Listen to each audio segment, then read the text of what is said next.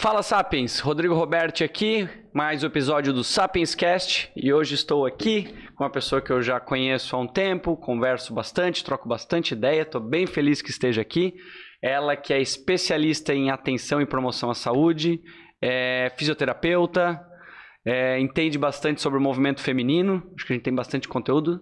Kátia Ferreira, muito obrigado por estar aqui presente nesse episódio de hoje. Imagina, obrigado pelo convite. É um prazer estar aqui com vocês e espero contribuir um pouquinho com todas as minhas histórias e contos aí. Sem dúvida. E tu vai ver como essa formalidade vai mudar daqui a pouco. Não, mas assim, ó, eu, eu quero começar perguntando, antes da gente entrar em todos os assuntos aí que a gente vai navegar, mas e eu nunca te perguntei isso, a gente sempre conversou de forma às vezes mais profissional ou por questões de, de negócio. Quem é a Kátia? A infância da Kátia? Quem é a Kátia? Pergunta complexa, né? Então, a Kátia é filha, né, do Eloy e da Celeir, mais conhecida aqui em Blumenau como Preta. São de é... nascidos em Blumenau? Não, não, são gaúchos do Alegrete. Nossa, né? do Alegrete. Vieram do Alegrete nos anos 70 para Santa Catarina. O guri de Uruguaiana fala sempre Mais ou menos isso, mais ou menos isso, né? Então eu me considero uma cataúcha. Então sou filha do meio, né? A menina de dois meninos. Sou mãe de um casal já grandinho, parece, não parece, mas a minha filhota tem 19, o meu filho Caramba. mais novo tem 14. Olha, parece muito mais jovem. É, ainda bem.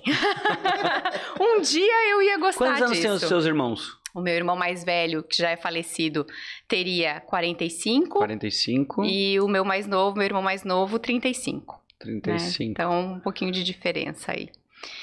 E sou curiosa, sou corajosa, sempre fui, fui muito metida, né? É, metida a conhecer, a, a a buscar conhecimentos. É, sempre gostei muito de esporte, de, de, dinâmica, né? Tu acha que te, uh, teus irmãos influenciaram bastante isso? Porque tu sendo Sim. irmã do meio, tu é competitiva? Eu não me acho muito competitiva. É, já a última que passou aqui falou que não era, mas depois ela tava dando os exemplos, não tinha pessoa mais competitiva. Eu não sou muito competitiva. Mas se alguém faz isso, eu vou fazer também. Não, tá. não, eu não me considero muito, mas eu joguei handebol cinco anos, né? O ah. meu irmão mais velho, uh, os dois lutaram judô e eu, me, ah. eu cresci nas competições de judô da Deering, né? Seis horas da manhã nós estávamos na Deering, então aquele movimento, isso me marcou muito na infância, né? É, não joguei profissionalmente, nada, fiz atletismo um, um, tempo também, então sempre tive movimentos dentro da área do esporte, assim. Sempre gostei muito disso, né? Eu era é, jogos da primavera, eu ia, eu que organizava a a torcida, torcida. para os meninos, né? Para o jogo de futebol, para tava sempre por dentro de tudo. Então sempre gostei muito desse movimento. E por isso eu acho também, é, me aproximei da área da saúde, né, querendo a, a estar na área da saúde. No primeiro momento, a, eu, eu sempre brincava com a minha mãe que eu queria ser médica intensivista. E ela dizia: Não, minha filha, faz direito, faz direito. Mas por que tu tinha essa. Porque eu queria essa... essa... adrenalina, né? Eu achava que era uma coisa inusitada. Mas porque tu, era, tu é uma pessoa que tem jeito, assim, tem. É, talvez o esporte tenha ajudado? Eu acho Essa, que de, sim, de tu enfrentar talvez. desafios, é, de tu falar assim, eu não isso. tenho medo. Não, é, isso é um ponto muito importante. Eu sou movida a desafio e a coisas diferentes, né? Hum. Rotina não é comigo. Ah, eu não trabalho, eu não sou muito disciplinada em rotina. Todo dia acordar a mesma coisa, fazer a mesma coisa, ir para o mesmo lugar, né? Não é comigo. Então, eu sempre busquei é, atividades que me trouxessem coisas diferentes. Eu acho que um pouco por isso, né? E acabou que eu entrei, conheci a fisioterapia através de uma amiga. E me apaixonei, entrei na fisioterapia falando assim: não, eu vou fazer fisioterapia porque eu passei na faculdade de fisioterapia, mas eu vou fazer medicina. Nunca mais eu fiz nenhum vestibular. Nunca. Foi, né? Tu entrou na fisioterapia é, e falou, quero. É isso aqui que eu quero, né? Cuidar, trabalhar através do movimento. Sim, até porque se tu teve muita experiência com o esporte, pelo menos assim, tu estava entrando num nicho ótimo. Sim, porque se sim, tem um, sim, sim. um mercado bom para esportes, é a fisioterapia. Verdade. Mais engra... O mais engraçado é que durante a faculdade, eu trabalhei com vários. Eu tive várias experiências, mas a que eu não queria era a ortopedia, que é ah. a ligada com o esporte, né? não queria. Esse negócio de, de equipamento, onda, não era comigo, né? Então, eu trabalhei muito com criança durante a faculdade, hum. muito com idoso. É, trabalhei muito e já trabalhei com, na área de prevenção, né? Toda a minha a minha graduação, é, eu tive um professor muito marcante na área de preventiva e que ele dizia já pra gente, não vou falar quanto tempo eu sou formada, né, gente? é, é, ele falava pra gente, fisioterapia não é só clínica, fisioterapia não é só hospital e clínica, né? Que era o que todo mundo... É, o, a percepção, e, e por incrível que pareça, eu acredito que ainda é hoje em dia Isso. de que ela é ativada somente pós-trauma. Não, não, existe o, o, o, preventivo, né? Isso mesmo. Então, então, isso já me chamou muita atenção, tanto que a minha monografia, meu TCC, foi na área de ergonomia. Tu não isso... quis entregar o teu, a, tua, a data da tua formação, mas tu fala monografia. Ai... Aí depois que tu teve o primeiro fazer, trabalho, daí né? tu viu o teu primeiro olerite. Olerite, né? Aquele ainda verdinho. Pior que foi. então, na, na época em que eu fiz meu TCC, eu fiz a, a, pensando em ergonomia, tinha pouquíssimos livros, pouquíssima literatura, pouquíssimo ah. artigo nessa área. E, e já foi muito interessante porque nós fizemos o estudo em cima das clínicas de fisioterapia.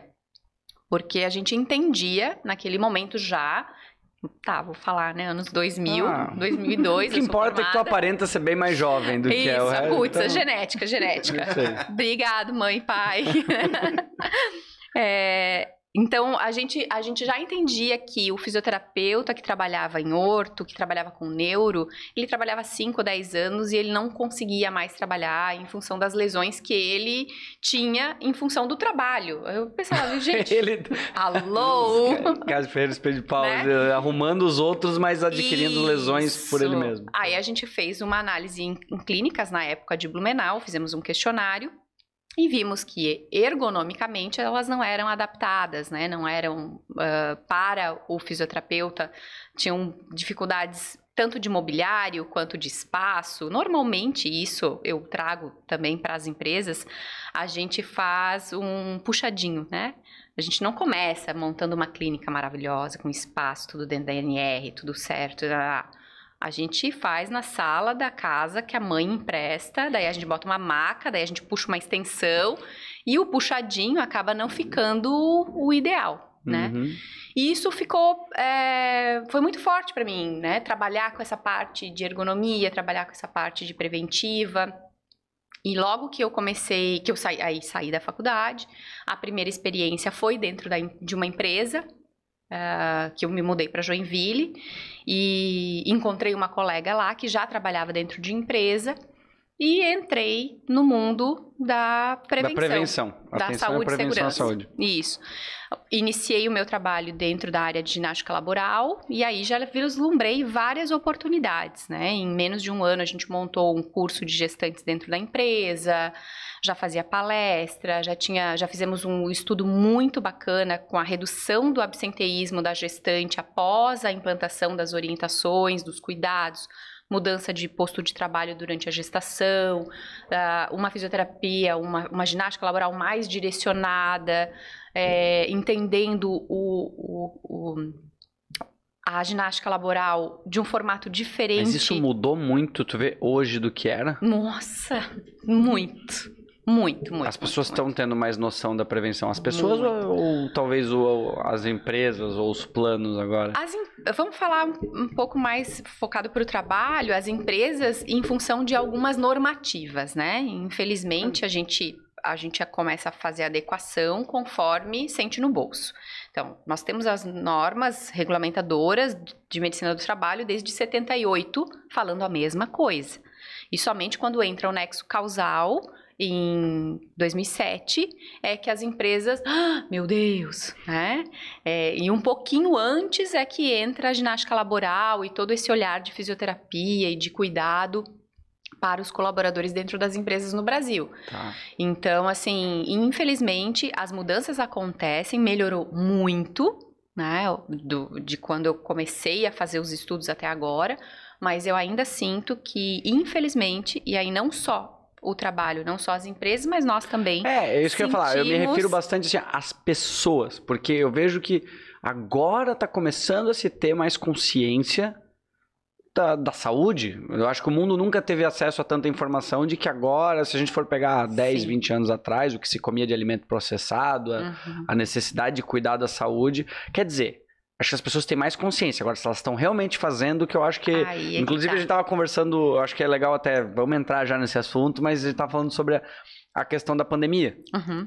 Sim. Tu comentou que tinha alguns dados referente à pandemia, as consequências da pandemia no perfil da, uhum. da, da, população brasileira, é isso? Sim. Então, assim, duas coisas, né? Uma dessa, desse primeiro ponto que tu colocou. A gente tem consciência, a gente tem informação, então a gente está melhor. Dados do Vigitel Brasil, né? Que é uma plataforma de pesquisa uh, brasileira que a gente usa muito na área da saúde. 2016, tá pertinho aqui. Então, a gente tá comendo melhor, a gente tá se exercitando mais, mas a gente tá mais obeso. Oi? É, vamos Dados entender. Vigitel. Pandemia, né? Toda essa confusão. Mas por que que eu tô comendo? Se, eu, se eu tá comendo melhor, tá se exercitando mais e o... Tem alguma coisa que não tá fazendo certo, uhum. né? Ou tá comendo melhor, mas numa quantidade errada, ou tá fazendo exercício, é, mas talvez não é que isso exercício tudo é complicado, certo. né? Tu tem que entender o, que que ele tá mensurando Sim. ali, o que que ele considera exercício, caminhar? É, é... pensa que o Vigitel é ligação telefônica, é. né? Então é uma é Mas uma é pesquisa, o que se tem de dado hoje, É o que é se tem de dado no Brasil, é um dado bacana, a gente usa muito, né? Mas uh, e isso também é uma inter interpretação de quem está escutando, né? A gente faz, hum. quando a gente faz perfil, a gente pergunta muito isso, ah, faz atividade física? Sim, sim. todo mundo fala que sim. sim 150 minutos por semana? Aí já é... me deu um nó, já tem que começar a fazer cálculo. Veja já. bem. É. Aí, assim, e o que, o que cara, eles... Eu jogo futebol uma vez por semana. Ai, eu adoro dar o exemplo dos meninos. né? Joga futebol. Não é o meu caso, eu faço semana. exercício todo dia, mas ok. Não é o seu caso, não, não é o seu caso. É, faço, faço, não, eu jogo futebol uma vez por semana, uma hora. E aí toma chopp duas e come carne 3. Sim, e um Alô, esporte de alto, de alto de risco de lesão, né? De alta intensidade. Né? A chance de você infartar nisso aí é gigantesca. Então a gente fala, não faz isso. Fica, fica sedentário que é melhor. É melhor. entendeu? Então pode ser essas questões também. Então esse dado nos chamou atenção já, né? Quando a gente olhou dados do Vigitel, os últimos. E aí quando a gente olha para a pandemia, a gente teve uma diminuição da mobilidade. Isso é fato. fato né? As pessoas estão trabalhando em casa, estão se movimentando menos. É... E aí, dados agora de julho, Universidade de Santa Maria e Sociedade Brasileira do Diabetes. A gente teve quase 50% das pessoas falando que se alimentaram mais, comeram mais, e aí as plataformas de iFood mostram uhum. pra gente que isso realmente aconteceu. Uh, se exercitaram menos, 40%, né? 65% uh, relatam que estão, que estão ou tiveram algum episódio de saúde mental, ou síndrome do pânico, ou distúrbio do sono, ou depressão. Uhum. E 40% deixaram de fazer os seus é, acompanhamentos médicos naturais. Que, que até já... por fato do, do, do, lockdown ou qualquer outra situação de restrição. Foi em março, Sim, só... mas as pessoas acabam postergando. 15 dias, 30, né? Já é difícil fazer, o pessoal fazer. E ainda então, qualquer desculpa. É, então isso nos preocupa muito. Então, quando a gente fala assim, a gente tem informação. Informação gratuita. Não precisa pagar né? Para uhum. você saber como se alimentar ou como fazer um exercício, qual é a melhor forma de começar. Não vem me dizer que precisa pagar e que precisa pagar caro. Isso não, não acredito. Uhum. Não é, para mim, é uma desculpa, né? É, a gente tem a informação, a gente tem o acesso, porque mudar hábito não é tão difícil assim, né? Começar. Mudar começar. o hábito é difícil. Sim. Mas começar e como começar, você vai saber. Só que as pessoas não estão fazendo. A gente vai ter um surto de obesidade no Brasil nos próximos dois anos, um, já estamos num surto de saúde mental. E que é um dos fatores de risco da própria Covid, uma das comorbidades que entra a questão da obesidade. Isso. Aí nós temos também as pessoas dentro de casa pegando pouca exposição ao, ao sol, sol, e vitamina D, zero. que é outro fator gravíssimo que zero. em questões de doenças respiratórias e do próprio Covid. Sim. Aí baixa mobilidade, baixa absorção de cálcio, chance de fraturas e que, na, em qualquer queda né? Então a gente vai ter uma consequência a longo prazo disso tudo muito grande. É, e sem a gente levar em consideração, então, se qual a quantidade de pessoas que já não faziam nenhum acompanhamento preventivo, que eu acho que isso deve ser uma grande população, Sim. uma grande parte da população brasileira, de não estarem indo no, no médico de diagnósticos tardios de outras doenças, talvez câncer ou outras, outras situações. Ou que... é, agravo né, de um diabetes, agravo de uma hipertensão, descompensar alguma situação, e aí ter uma complexidade maior e precisar internar. Esse ano foi o ano que a gente teve maior, mor maior número de mortes por infarto em casa coisas que a gente não percebia. Uhum. Porque, ah, eu tô sentindo uma dorzinha, a gente já ia pro pronto-socorro. Hoje a gente já não faz mais. Então, é, eu entendo que é difícil a uhum. gente também, uma pessoa que não tem nenhum conhecimento, que não sabe mensurar, ah, eu tô com um taquicardia ou não tô, é uma dor aguda ou não é. É difícil da gente explicar isso para toda a população. Né?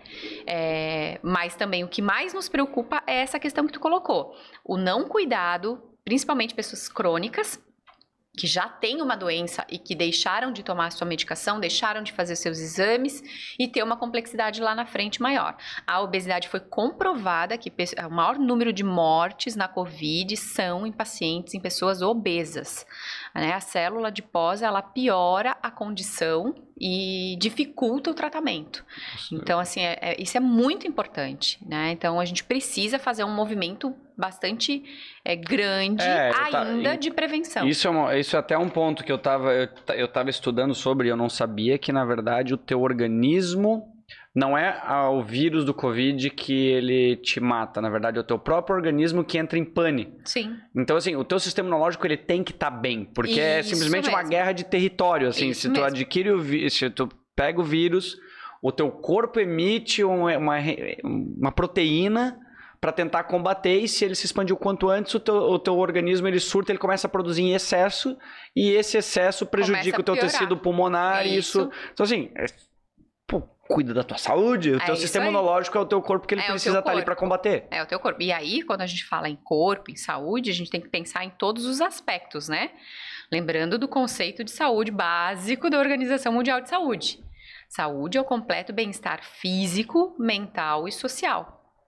Então não adianta eu só, hum. ah, eu não tenho, né? Eu tô aqui, não tenho febre, não tô com tosse, minha pressão tá normal, tá tudo certo.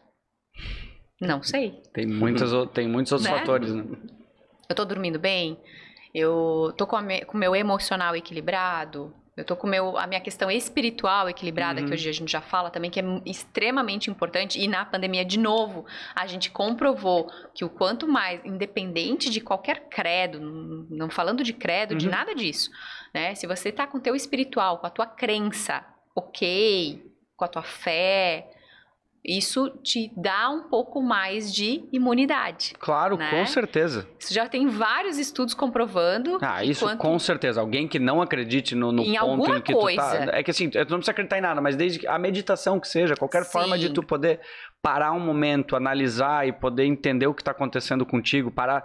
Porque eu acho que o, o maior problema, as maiores doenças é a ansiedade e depressão, né? Sim. Acho que são os grandes. Uh, o grande mal é, um é passado, outro é futuro. Isso. E mesmo. a galera não vive no presente. É, é, esse é o mal da sociedade, né? E talvez o não se conhecer, né?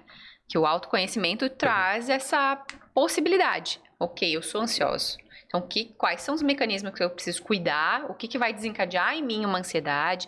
E o que, que eu posso fazer para minimizar isso. Ah, é atividade física? Ah, é comendo bem? Ah, é meditando? Ah, é fazendo o meu hobby?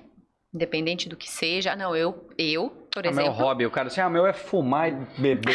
Eu quero ver. Aí Aquele que sim. não entende nada, do que a gente falou. Assim, Não, aí legal. calma, lembra? E Cerveja pós-futebol. Isso, é o- esse é o É o hobby. hobby. Então, veja bem, vamos mudar os conceitos. Lembra que é físico, mental e social, né? Sim. Então, o físico também faz, né? Que daí é alimentação, que a gente já sabe, hidratação. Esse é um ponto interessante. Quando estava falando sobre a questão da pesquisa da Vigitel e alimentação.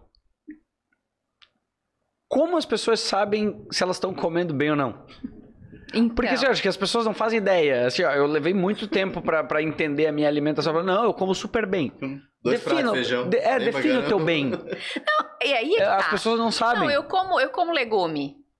Eu como bem. Gratinado com queijo, É. farinha, Exato. frito, né? Empanado. Empanado. beri- Ah, eu, eu como bem. Eu como berinjela empanada uma vez por semana. Que é muito bom. Frita. É muito bom. Alô? Isso é uma sacanagem. Eu não sei Isso. como eles conseguem transformar. Claro, é uma esponja de gordura. Mas eu não sei como fica tão bom. Berinjela milanesa é bom. eu não Eu, eu como. odeio, Isso é eu não como não- fritura, é muito pouco, mas berinjela e Mas aí, abobrinha assim, ó, milanesa vamos, é tenso. vamos pensar também no equilíbrio, né? Se for um bom óleo, uma Claro. vez ou outra, isso É que não, seja um não hábito. é isso que não vai seja de te... rotina, né? É, que não seja rotina. Eu As equilíbrio. pessoas acham que, ah, não, eu tenho que cortar o hambúrguer. Não! Não. Só não come todo dia Só essa não merda. todo Tu- dia. E é, e é tão engraçado assim, ó, né? Que a gente pensa assim, poxa, eu trabalho com saúde desde a minha formação. né, sempre fui ativa. É, mas eu me desvirtuei ali num caminho, né? Em algum momento. E, e, e eu tive. Ainda tô voltando, mas eu tive ali um, um, peso diferente do que eu tô acostumada, né? Comendo muito mal, dormindo mal. Eu tenho um problema muito sério com água, né? Eu sempre tive problema de voz, porque a água. É, Tu toma pouca eu água? tomo pouca água. Tá. É. E, e quando eu trabalhava dentro das empresas, às vezes eu entrava para fazer um laudo ou para fazer alguma ação numa empresa de manhã e eu só voltava a beber água e ir ao banheiro no final quando É. eu voltava para casa. Nossa, ou eu às vezes digo que eu posso tarde. deixar meu notebook já no banheiro, porque eu tomo tanta água, tanta água. Eu vou umas duas Não. vezes no banheiro. cara fala, esse já tá enchendo de água. É, ó. eu falo, é, enquanto Eu tenho um problema. E aí, né? Então, assim, não é que a gente trabalha com isso que a gente é 100% É que é focado. impossível tu se manter. Assim, Não a é. vida é cheia de, de incertezas e momentos. Então, Isso. desde que tu, tu sempre vai ter. Quando tu pensa no longo prazo, tu sempre vai ter variações no teu momento. Vai ter meses, Isso vai ter mesmo. talvez um ano. Mas quando tu pensa em 10, 20, 30, é isso que eu falo. As pessoas têm que entender esse espaço e falar, cara, É. ajusta, volta pra rota. Às vezes tu se Isso mesmo. perde, mas tu E- tem como. Porque E às vezes tem coisas mais fáceis, coisas mais difíceis, né? Então, assim, como a gente estava conversando antes até, mudar, um- mudar o hábito não é fácil. Iniciar é fácil. Então, assim, isso- e a gente brinca muito, né, no trabalho. Muda um hábito, começa Uhum. devagar. Não adianta você querer mudar tudo, não. Amanhã eu ouvi a Kátia falar, amanhã eu vou ser saudável. Frango, batata doce, academia vou ser todo saudável, dia. vou dormir oito horas, vou beber água. Não vai conseguir. Não vai, não vai. No É, raras dia, exceções, pra gente não dizer que a gente É, não mas não- considerou não aí, vai, mas é vai. muito difícil. Então, assim, começa devagar. Então, o meu, a- meu cuidado inicial foi com a água, porque eu uso a, a voz para trabalhar. Então, eu preciso, né? Ah, o segundo cuidado é com o meu sono. Eu, se eu não dormir ah, oito horas, aí o negócio começa a complicar. Uhum. Eu fico muito brava, fiquei extremamente irritada, né? Baixinha brava, vocês já viram, né? Então, assim, eu cuido muito do meu sono e graças a Deus eu não tenho problema com sono, assim. Pode, pode estar caindo o mundo, na hora que eu tenho que dormir, eu vou dormir e ponto.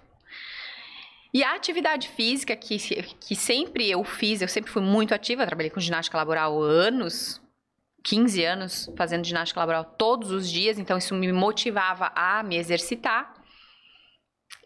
Para voltar foi o mais difícil.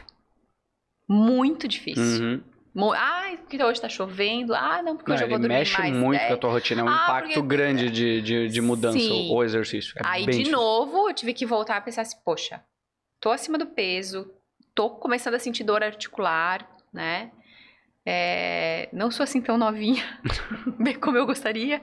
Então, preciso me cuidar agora, porque não é lá, depois que acontecer alguma coisa, que eu vou ter que correr é, atrás. porque assim, ah, a medicina evoluiu, eu vou viver até os 100. Como tu... Beleza, pode viver, Hum, pode mas o viver. como tu quer viver até os 100? Mais Pode acamado, viver... É, exato. né, num aparelho ou, ou com no mínimo de qualidade, né? Então, isso é muito importante. Então, de novo, voltei devagar. Não adianta eu querer voltar correndo 5 quilômetros, 10 quilômetros, uma maratona. Não dá. É 15 minutos, é 15 minutos, é movimento. E, e voltei agora na pandemia. Eu pensei, meu Deus, né? Em casa, é, sem nada para fazer. Final de semana não podia sair para lugar nenhum. Vendo super poucas pessoas diminuição de mobilidade mais do que eu já estava parada, esse negócio não vai dar certo. Uhum. E aí comecei a voltar devagar. É um processo. Tem dias que eu, né, é. dou uma escapulida ainda. Então é natural. E isso que é o teu dia a dia, né? É o meu dia a dia. Eu falo disso todos os dias. Eu tenho estratégias e procuro estratégias para mudar o comportamento das pessoas, para cuidar da sua saúde. Então, assim, isso também é um ponto que me motiva, né? Porque, assim, como que é, eu vou falar para a pessoa faça exercício, beba água, é, se você não testa o que você está falando. Então, em algum momento você tem que olhar para si também, né? E pensar no que é, no que, no que você quer daqui para frente. Né? Como tu disse, eu não quero é, ser uma idosa é, numa máquina ou que não consiga se movimentar. Eu quero ser a velhinha que vá pro baile lá. Eu já disse, eu brinco, meu irmão mora ali perto da igreja na Vila Nova e, e ele escuta, escutava, né? Esse ano não teve os bailinhos. Ele dizia: Ó, oh, mana, teu futuro. Eu digo, Pode, Beleza. eu venho tomar café aqui contigo, mas eu vou pro bailinho. Tu, que tipo de música tu gosta? Ah, eu gosto de tudo. Não sendo. Mas tem uma playlist assim metal, assim, eletrônica, o resto tá é forró, sertanejo, gaúcho, samba. Mas tem alguma que tu ouve durante que é, faz parte da tua tu, música é algo na, na, tua rotina de trabalho não ou não? Não é muito, na minha rotina de trabalho não, mas assim, ah, de, assim, quero relaxar, eu gosto muito de MPB. Né? Eu sou bem do MPB. É, quero agitar, aí eu já gosto de um sertanejão, um samba, né? Uma vai música... do teu estado de vai espírito do, do é, momento. Vai do estado de espírito. Como é que tu entrou assim? Vamos falar agora um pouquinho de temas mais polêmicos. Porque assim, eu vi que tu tem um material, tu fala bastante sobre a questão feminina. Da onde que entrou isso? Uhum. De tu também, assim, porque, claro, isso é um assunto que é a tua vida, assim Sim. como qualquer mulher, mas de tu ser mais ativa, de tu começar a palestrar e falar sobre isso. Uhum. Como é que isso entrou na tua, na tua rotina, vamos dizer? Então, é... desde, desde o momento em que eu comecei a trabalhar com saúde e segurança, é... eu faço palestra, né? Então, eu faço muitas palestras para as empresas, Todos os meus trabalhos foram, em algum momento, fazendo palestra para CIPAT, para curso de CIPA. Em algum momento, eu não vou saber dizer bem qual. Ah, ok. Uhum. É, foi me pedido esse, esse tema né? Foi me pedir, não, Kátia, a gente precisa falar um pouquinho sobre, primeiro, qualidade de vida, ah, vamos falar um pouquinho sobre a mulher, ah, semana do outubro rosa, ah, vamos, né? Aí vamos chegou uma hora esse tópico. Começou pela saúde da mulher, ah, vamos falar de saúde da mulher. E me incomodava muito falar no outubro rosa é, de câncer de mama. Porque a saúde da mulher é muito mais do que o câncer de mama. Não que o câncer de mama não seja importante. Uhum. É o câncer que mais mata mulheres no Brasil. Sendo o câncer que pode ser curado em mais de 80% dos casos, Caramba. se diagnosticado precocemente. Então, essa controvérsia, isso não bate muito bem na minha uhum. cabeça. Então, eu gost... sempre gostei de falar de forma mais ampla, né? Então, nunca falava exclusivamente do câncer de mama, falava de saúde da mulher, a importância do autocuidado. E uma coisa puxou a outra. Até que uma, em um momento é, uma empresa me pediu uma palestra exclusivamente de empoderamento feminino para o dia 8 de março, que é o Dia Internacional da Mulher. mulher. Aí eu pensei. Ah, então, como é que tu reagiu a essa informação? Porque assim. Assim. pensei, não, o que veio na tua cabeça? Porque assim, não era, era algo talvez que tu tinha curiosidade para ti de, de absorver certas informações, mas não de a ponto de falar sobre ou estudar sobre. Isso mesmo. Então, né? o que que como é que foi na tua cabeça primeiro, processar isso? Primeiro foi foi isso, né? Foi o medo assim, né, de falar sobre um tema que é polêmico, né? Um tema que que tem é muito complexo, em que é, eu tomo muito cuidado, eu gosto de tomar cuidado quando eu falo desse tema para não levar para nenhum lado extremo, porque eu acredito que o extremo ele não é positivo para nenhum para ninguém, para uhum. nenhuma pessoa. Então eu tomei muito cuidado quando eu montei essa palestra. E realmente, olha, eu já tinha 18 anos de trabalho e e eu fiquei bastante tensa, nervosa, né? A minha vantagem é que eu ministrei para um chão de fábrica, uhum. então é uhum. um pouco mais fácil da gente falar, porque a gente pode usar uma linguagem mais acessível, é, não precisa trabalhar com conceitos elaborados, dar o que, o que também eu cuidei, trazer exemplos que fossem cotidianos. É, e, é, e, e, de novo, puxar pro lado que eu, sab, que eu sei, que eu domino, Sim. que é, é porque o teu assunto, esse assunto, ele, quando tu falou dele ser delicado, é porque, como eu vejo, ele não existe nem, não é uma... Não é unânime entre nenhum meio. Algumas informações podem ser contraditórias. Ali tem um pouco do que tu acredita, mas tem outras pessoas que podem dizer, não, Sim. não é assim ou é diferente. Sim. Então, eu acho que isso que é o mundo delicado e o pior é que as pessoas não conversam sobre. Isso. É, ou é isso ou é aquilo, é isso. E o teu lado, eu acho que é legal que a gente tá conversando, porque tu é uma pessoa que tem a tua opinião, mas tu tá sempre ouvindo. Não uhum. quer dizer que aquilo que tu botou lá é uma verdade absoluta. Isso mesmo. É um pouco do que tu acredita e do que tu vê o mundo, uhum. e as uhum. pessoas estão dispostas a ver aquilo e às vezes tirar a própria e conclusão. E aí é que tá, e a interpretação, né? O meu maior medo era o que eu vou falar e o que uhum. vão interpretar do que eu estou falando, né? Então, esse foi um, um cuidado que eu tive, assim nessa, nesse primeiro momento, né? É, para não, não gerar assim uma discussão que uhum. não era o, não é o objetivo. O objetivo é a gente falar sobre mostrar dar pras, luz a esse problema, a essa situação para que as pessoas para as mulheres o quanto isso é importante, mostrar para os homens o quanto isso é importante. Né? Falar que sim, somos diferentes, não somos iguais, não existe igualdade, existe equidade, né?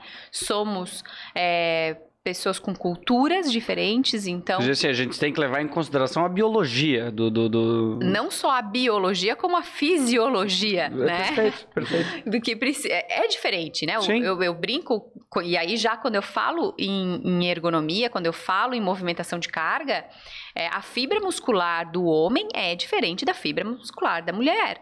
Ah, mas tem mulher que levanta muito mais peso que homem. Tem. Treinada né, condicionada não é a, o geral da população, né? Então Sim, a, a gente tem que é trabalhar é estatística, infelizmente, assim, quando a gente fala em população, o direito é cada um tem o direito de ser o que quer e de tentar fazer o que quiser, mas estatisticamente, biologicamente, Isso. nós eh, somos claro. diferentes. E aí é que tu, tu falou uma coisa muito importante, né? Se for da escolha da mulher fazer essa atividade Show. e trabalhar para isso, ok, né?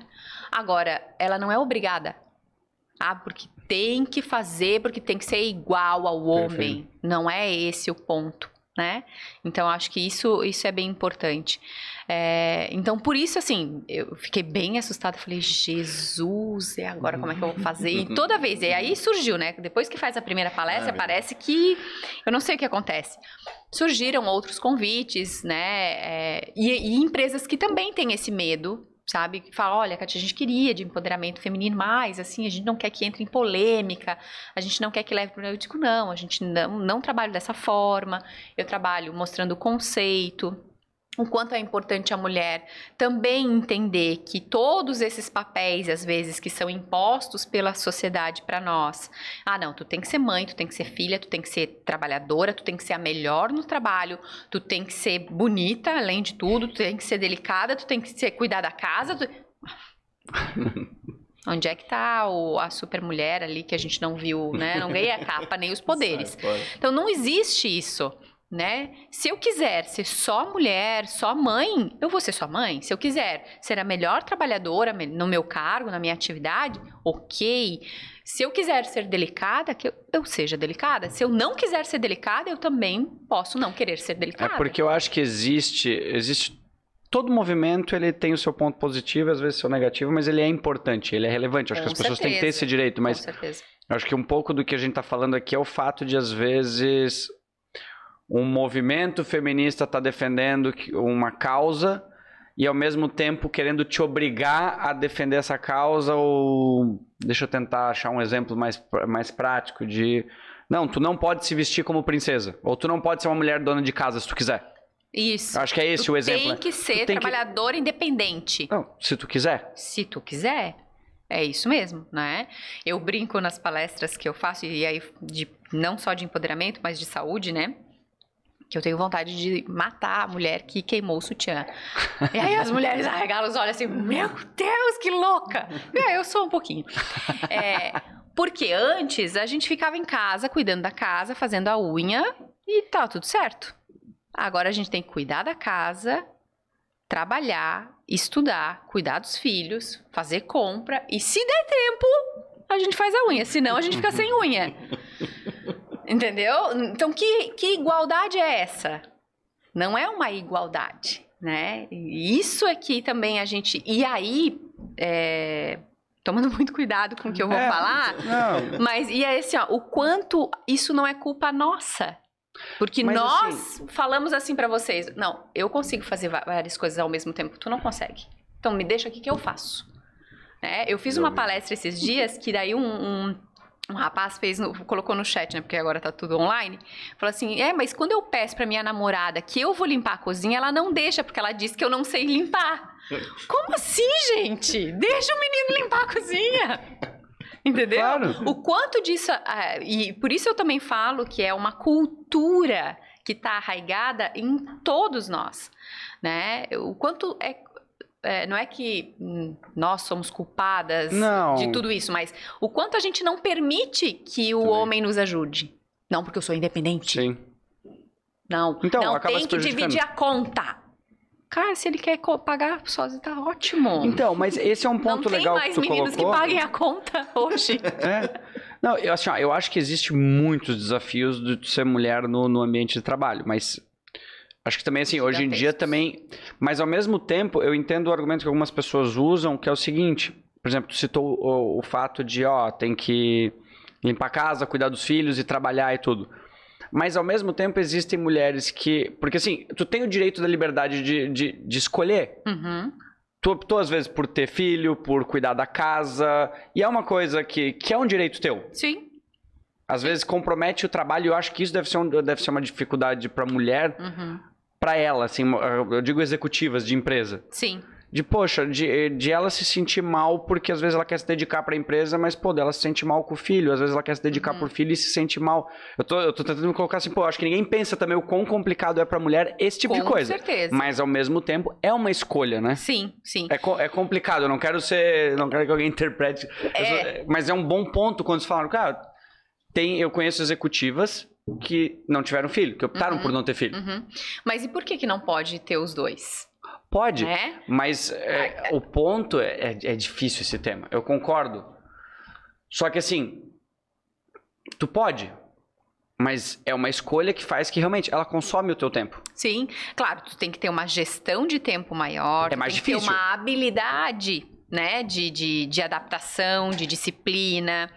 É, eu brinco que assim tudo deu certo porque eu não sou uma pessoa perfeccionista, né? Porque eu sou divorciada, eu divorciei quando o João tinha um ano, então eu tinha dois filhos, é, trabalhando 12, 15 horas por dia, em alguns momentos, para poder gerenciar toda essa questão com as crianças e tudo, e deu tudo certo. né? Tudo eu não sei, né, gente? Não, mas é, estão lá, estão criados. Tu é super competente, uma profissional, e tu tem dois filhos. É mais difícil? É. é. Mas assim, eu, tô, eu não quero que as pessoas me levem a mal, mas sim, tu, tu, tu teve essa escolha. Sim, né? Eu sempre quis ter, ter, ter, ter, meus filhos. Eu sempre, sempre quis ser mãe, né? Isso foi um ponto muito importante na minha vida, desde... A minha mãe brinca que, assim, a primeira consulta no ginecologista, eu posso ser, posso ser mãe? O ginecologista olhou pra mim, como assim? né? Legal. Assim, sempre quis. Sim, mas tu... Né? Sim, tô, é um desejo, é meu, eu optei. Claro, é, é um pouco mais complexo, talvez demorou um pouco mais para eu chegar na estabilidade profissional que eu gostaria. Pode ser, mas toda a minha trajetória me trouxe aqui neste momento. Então, talvez se eu não tivesse passado por todas as dificuldades que eu passei, é, não só com, a, com, as crianças, que eu digo que o maior problema foi no ambiente de trabalho, talvez eu não tivesse tão fortalecida e com tantas experiências bacanas que me trouxeram Sim. até aqui, né? Eu tive muitas é, é, situações, não vamos dizer preconceito, mas situações por ser mulher, por aparentar jovem, né? É, todo mundo olhava para todo mundo, né? Vários executivos, homens, vários peritos, porque eu sou perita judicial também, olhavam para mim e falavam assim: o que, que você tá fazendo aqui? É. Quem, mas quem Sim. é tu? Oi? O que é ridículo e patético pra qualquer homem. agir Várias dessa forma. vezes, né? Várias vezes. Até ah, eu tinha que provar que eu sabia o que eu tava fazendo, né? Em várias situações. Aí ele, ah, pá, agora eu entendi, sabe? E, e não foi nenhuma, nem duas vezes, e não foi nem há tanto tempo atrás. Então, assim, isso acontece no ambiente.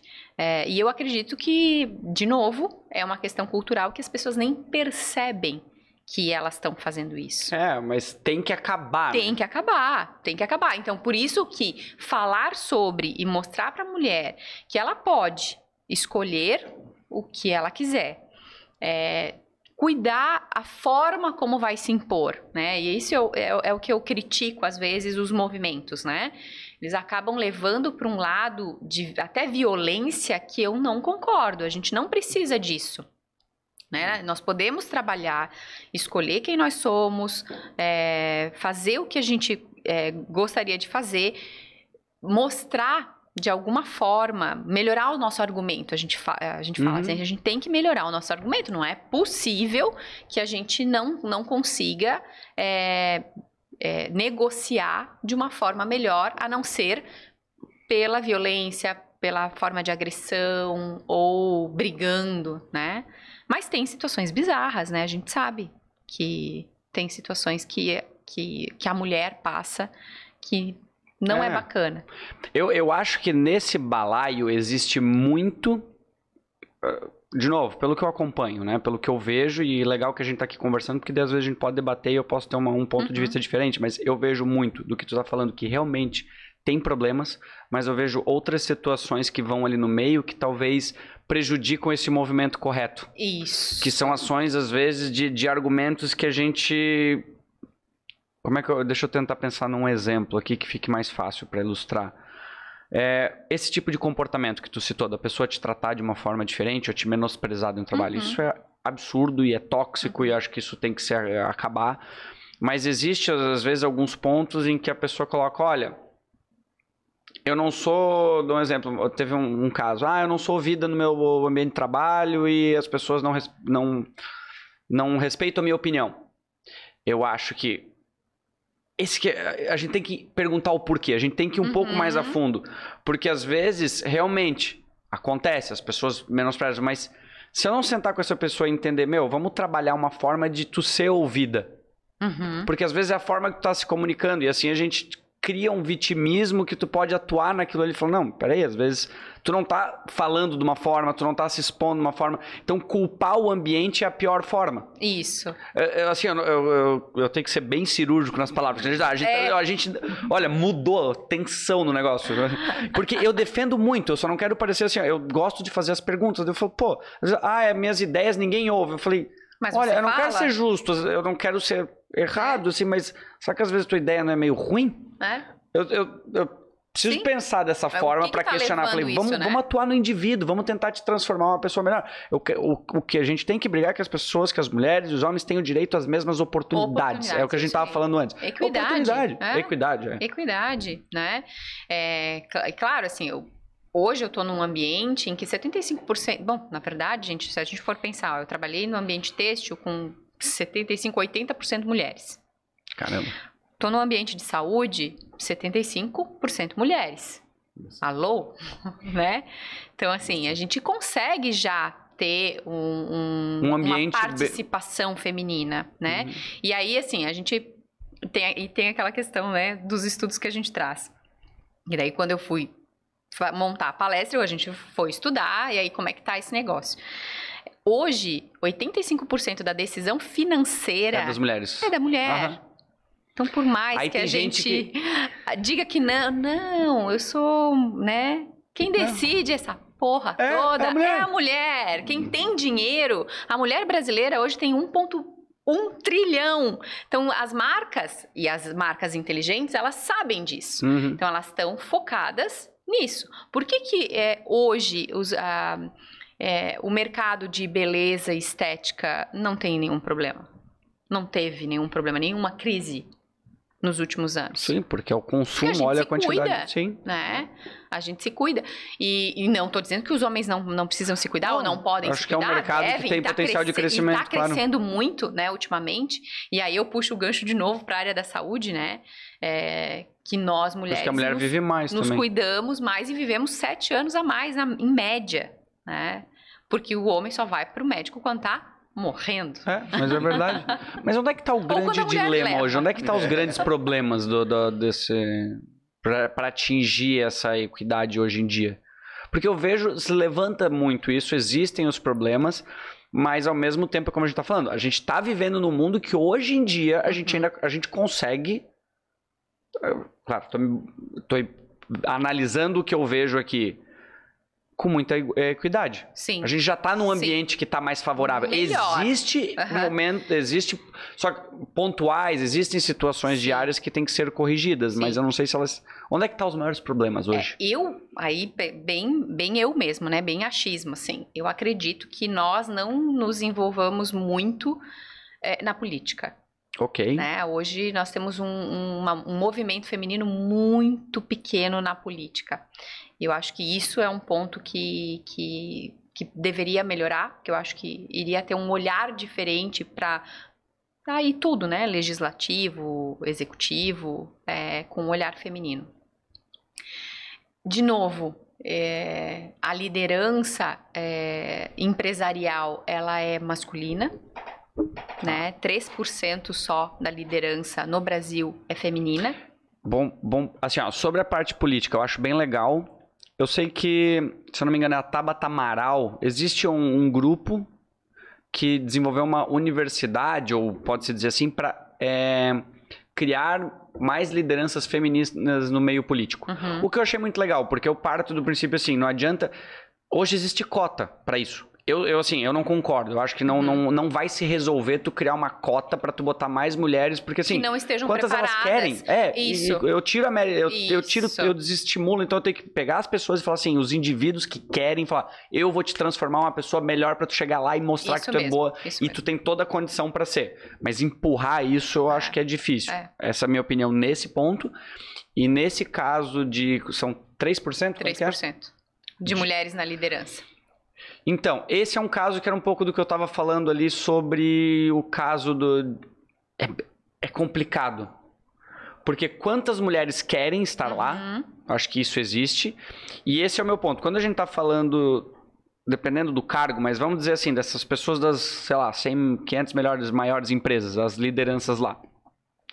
É muito complicado porque tu está competindo com os homens e que é é uma briga que pode ser injusta, mas é complicado porque são direitos de escolhas. Sim. Tu tá pegando um cara lá, que com certeza extremamente distante de mim, que são seres que estão lá dispostos a sacrificar 14, 15 horas por dia trabalhando para se especializar numa única coisa, para conseguir uma única coisa, para viver a vida, para se pra se tornar um- custo. é, então assim, é complicado, porque tu tem que competir com esse tipo de gente. Uhum. Eu, eu acho que não é justo tu pegar essas pessoas e falar assim, não, não, não, peraí, vem cá, para de trabalhar esse período, Uhum. porque tu optou por ter filho, tu optou por... São escolhas que tu teve Sim. que vai te complicar pra tu conseguir brigar no mesmo nível com essa pessoa. Uhum. É difícil, entende? Eu não tô querendo ser... Eu Sim, tô, tô botando não, um eu tô, eu, tô, questionamento. eu tô entendendo, e daí assim, ó, aí de novo, né? A gente tem que mudar todo o processo de entendimento de produtividade. Que daí, de novo, a pandemia nos mostrou que eu não preciso trabalhar 14 horas para ser produtivo. Que eu consigo, com foco, com ferramentas, né? Ser mais até produtivo do que quando eu estava 8 horas dentro da empresa. Esse é um ponto. Segundo ponto é o querer. Né? E aí também para política tem Querer. muito isso. Nós estamos cansadas já. É difícil, né? Sabe? Não, eu, mas é um eu, bom eu ponto lembro. o querer. É. O que tu falou é um bom ponto, assim. Quem Sim. quer? Porque quando a Ah, pessoa não, fala assim, não a gente precisa de falar sobre 50, isso. de 50% das mulheres nas lideranças das empresas. Quantas querem? Querem, né? Esse é um ponto.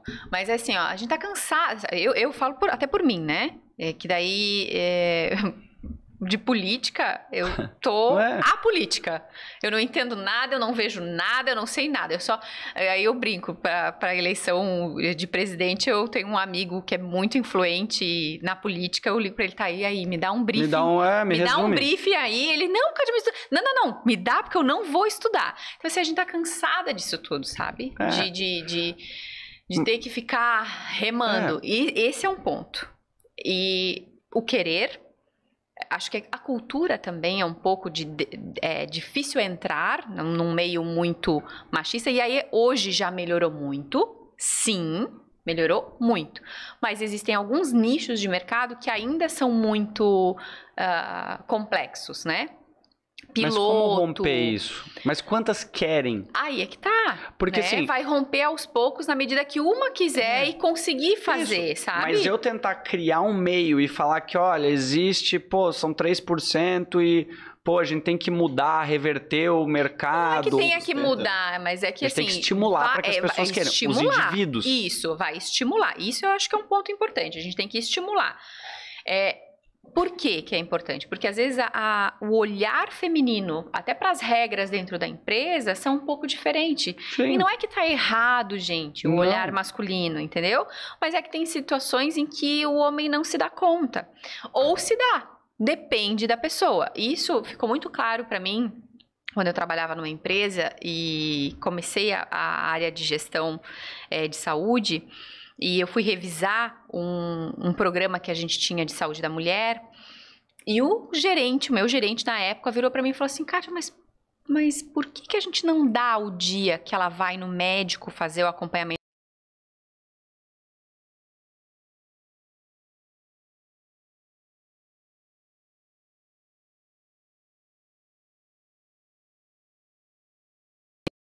Testado. Quando ele falou aquilo pra mim, eu falei assim: eu não acredito que um homem tá falando isso pra mim. Eu nem nunca tinha pensado nisso. Eu disse, mas será que a empresa vai aceitar? E a gente levantou o quanto que isso ia dar, ela já trazia um atestado. Certo? Então isso não ia mudar em nada. Basicamente. A gente só disse pra ela assim, ó, ok, pode ir. O dia inteiro. Você tem dentro do seu turno, seu turno de trabalho Mas garantido. isso é um benefício legal que também é de ser percebido e colocado na Super, balança, certo? Entre assim, super. entre tu tá analisando assim, porque o que eu tô colocando, de novo, a gente concorda, eu acho que isso é, una- é unânime aqui, de que a gente mas concorda aqui que a tá gente aqui. quer que as pessoas tenham acesso e consigam chegar até o Sim, topo se elas sim, quiserem. Sim, sim. Mas, Mas, o- eu tenho que ser justo na balança e falar o seguinte: olha, existe vários bônus e benefícios, também não existe só a diferença salarial, existe outras situações.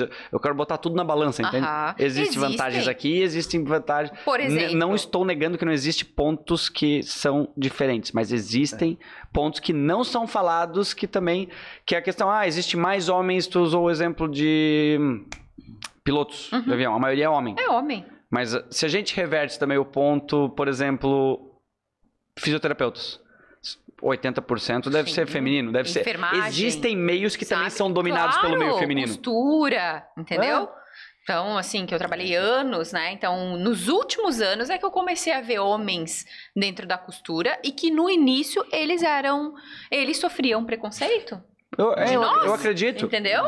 É normal? assim, É normal. Não é normal. Não, Não, mas, é, tipo, não é normal. A estranheza, né? É, a gente era estranha. Como, como essa questão, mas. é. Mas não, não poderia acontecer. De novo, equidade, né? Se ele quiser Perfeito. costurar, qual é, o- qual é o problema? Essa, mas essa corrida pra tu chegar no topo, né, numa questão executiva, ela às vezes pode, sei lá, 15 anos tu tá lá dentro, Uhum. às vezes 20 anos pra tu bater lá.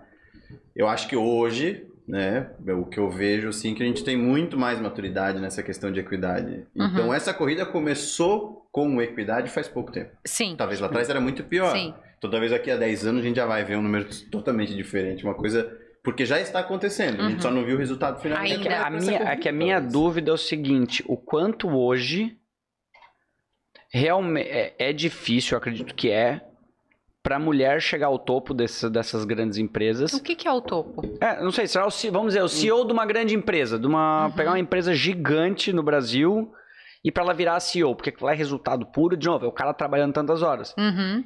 Ela tem que fazer escolhas, Sim. porque ela, ela, ela não, não espera que esse cara que tá lá no topo, ele vá simplesmente deitar e rolar e falar, não, desculpa, vem. Ele vai brigar porque é uma- como se fosse uma Aham. competição, ele quer fazer e quer entregar resultado.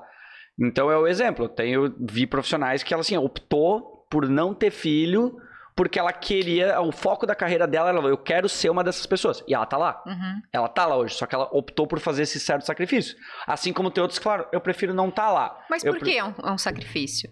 Se é o propósito dela e é Ah, uma escolha ponto, dela. Bom ponto, bom ponto. É que muitas talvez colocam como um Entendeu? sacrifício. É, desculpa, pra- mas eu te entendi. Não, mas, entendeu? Só pra voltar a bola pra ti. tá vendo como a cultura, a nossa cultura impõe coisas pra mulher? Por que, que é um sacrifício ela, ela não ter filho? Por que, que é um sacrifício ela se dedicar exclusivamente ao trabalho? Se foi, é esse o sonho, o maior Perfeito. sonho da vida dela. É o propósito dela ser CEO da, Isso. sei lá, XYZ. Entendeu? Mas não existe o argumento, eu para mim, eu tinha então na cabeça que eu ouvi os argumentos das pessoas, ah, mesmo eu eu tenho o direito de trabalhar naquela empresa, de virar o CEO daquela empresa e ter filho. Ela Sim, tem o mas direito, tu tem sim. mais o- Só que daí tu tem que fazer uma gestão. Tem que tá disposta, Tem que estar tu- aí disposta. sim tu vai ter que entregar mais. Entendeu? Claro. certo? Mas tu tem que entender que não é uma culpa da sua do- do- da- Não. é que às vezes assim, ah, é culpa daquele cara que tá lá naquele cargo. Não. Não. Tu, tu optou por Não. o filho, vai te dar mais trabalho. É isso É aí. difícil? É. Mas, ao mesmo tempo, eu, eu acho, eu não tenho resposta pra isso, mas eu acho que existe algumas complicações. Um exemplo é o quê? A licença maternidade. Uhum. Que eu acho superficial, tirando isso agora, assim, né? Eu acho que o homem deveria tirar também. Porque Perfeito. isso não nivela. Isso, isso complica pra mulher. Com certeza. Porque daí, às vezes, a empresa pode querer optar por, ah, como ela tem licença e tudo. Não, não. Agora bota o homem também. Uhum. Pronto, Isso. aqui eu acho. Aí é eu acho que eu, eu nivelo a Aí situação. a gente termina com aquela bendita daquela pergunta no quando tu vai fazer uma entrevista de trabalho. Tem interesse de ter filhos? É. Já tem filhos? Porque daí tu acaba e fala o seguinte: filhos? o homem tem que tirar também. É igual, né? Não tem diferença. Eu tive uma diretora que fez muita diferença ah, na minha carreira. E é bom pro homem, né? Se ele quiser. Claro, É um- é um deveria. direito. Sim. Deveria, É né? bom pra criança. É, que ela falava muito isso pra gente. Mulher executiva, né? Ela foi contratada na nossa empresa na época grávida. E ela deixou muito claro na entrevista que ela, ela se isso fosse uma prerrogativa da empresa, ela nem participaria do processo seletivo, porque ela iria engravidar Uhum. ali, tá? no processo, se fosse o caso. Sim. E deu tudo certo. Ela, diretora, um cargo super eh, importante no momento, uma empresa que precisava de uma movimentação bastante grande na nossa área no momento, e deu. Sim. e, e grávida de gêmeos. Nossa. Deu tudo certo. Sim, mas ela, ela ela, dizia- sua, ela trabalhou duas vezes mais do que qualquer homem Muito. nesse caso. Não, e assim, ó, a organização. Daí aí a gente um dia perguntou pra ela, inclusive numa palestra que ela deu pra gente. Tá, mas como, como que tu, né? o que- Qual que é o feeling? Ela assim, é a gente primeiro se autoconhecer, né? Saber quais são os meus pontos fortes, quais são os meus pontos fracos. Disciplina, organização e gestão de tempo. Sim. Eu tenho que delegar o que eu não consigo Hum. fazer, eu tenho que delegar. Eu não tenho que fazer tudo. Eu não tenho que ser centralizadora. Por que, que o homem não pode É. fazer é, cuidar do filho? Por que, que o homem não Claro. pode limpar a cozinha? Ah, porque ele não vai fazer igual. E Ninguém vai fazer igual.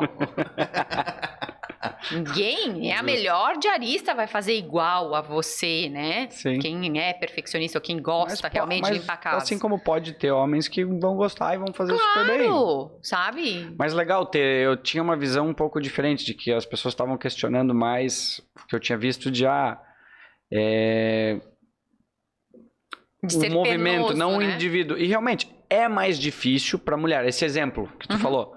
Ela teve gêmeos e ela conseguiu entregar um resultado, sem dúvida. Se tu olhar para ela e para um homem que estivesse concorrendo com ela, tu fala, cara, ela trabalhou duas vezes mais. Uhum. E mérito por ela. Mas eu vi alguns movimentos que culpam ao outro lado. Sim, Dizer, ah, agora porque eu tenho que ter filha, Uhum. eu tenho que ter um filho, é, eu, eu, eu não tenho a chance de estar lá. Tu tem, só que tu optou por ter, tu vai ter que trabalhar É, duas vezes tem- mais, é e tem que difícil. ser penoso, né? Tem que ser ruim, tem que ser. Isso ela dizia muito assim, gente, eu posso ter tudo.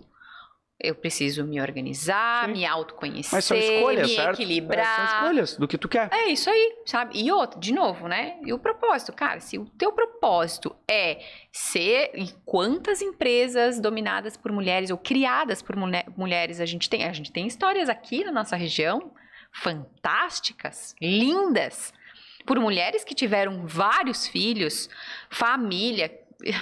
Nossa, então, né? Não, não, não. Eu acho que um pouco disso também, de novo, é cultural, né? De que não pode, que não dá, que não funciona, que você não vai conseguir. É o chicote da, Sim. da mulher em si mesmo, né? Que você é frágil, você tem que ficar em casa, porque você depois, depois do parto tem o resguardo, não pode não sei o quê. É, Eu lembro, a minha mãe, ela, ela foi Hum. executiva por muito tempo, eu lembro. Ela levava, mal tinha nascido, tava nas reuniões e parava na reunião rapidinho pra dar de mamar. Sim. por quê? Mas porque ela sabia que ela queria entregar o resultado e ela precisava, e ela sabia que se ela ficasse em casa, ela não ia conseguir. Mas assim, ela falou, eu dei um jeito, o que, que eu vou fazer? Vou culpar o, o meio? Vou... Isso. A gente dá um jeito. Eu levei algumas vezes meus filhotes para as empresas para dar ginástica laboral à noite. E uma empresa me demitiu por isso. Tudo dentro da segurança, Claro. gente. Mas, né, acontece, assim.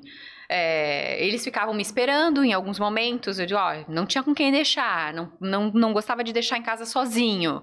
Não, galera, ó, mãe, tem ainda, não terminei o trabalho, tem isso aqui. Ficavam lá na recepção e graças a Deus a gente tem tecnologia hoje, né?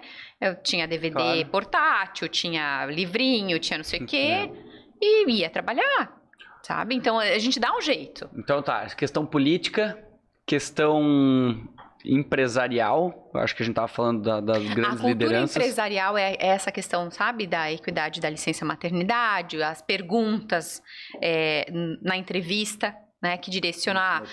Eu- esses dias eu recebi de uma amiga minha que é especialista em RH é, um anúncio dizendo que não contratariam mulheres com crianças com menos de 4 anos. Aí eu falei pra ela, não, creio. 2021, quase, né? Eu acho ridículo, mas assim, ao mesmo tempo, eu defendo a liberdade da empresa fazer isso. Acho ridículo. Acho que ela pode, ela vai se queimar no mercado por fazer Com isso. certeza. Ela vai, vai vai- ela tem que sofrer financeiramente Ela às não vezes por precisa suas expor, ações. entendeu? Não, não, eu, eu entendo, Ela mas pode fazer um bom processo seletivo. mas olha só. Eu, E eu- eu outra, debati ela pode sobre estar isso. perdendo uma baita de uma pessoa Eu concordo. Por uma situação que pode não. Pode ser que ela tenha a sua vida É. completamente organizada. Eu, Eu nunca faltei ao trabalho por causa dos meus filhos, nunca. Sim. Eu tive dois. né? Não, eu, eu, eu, assim, ó.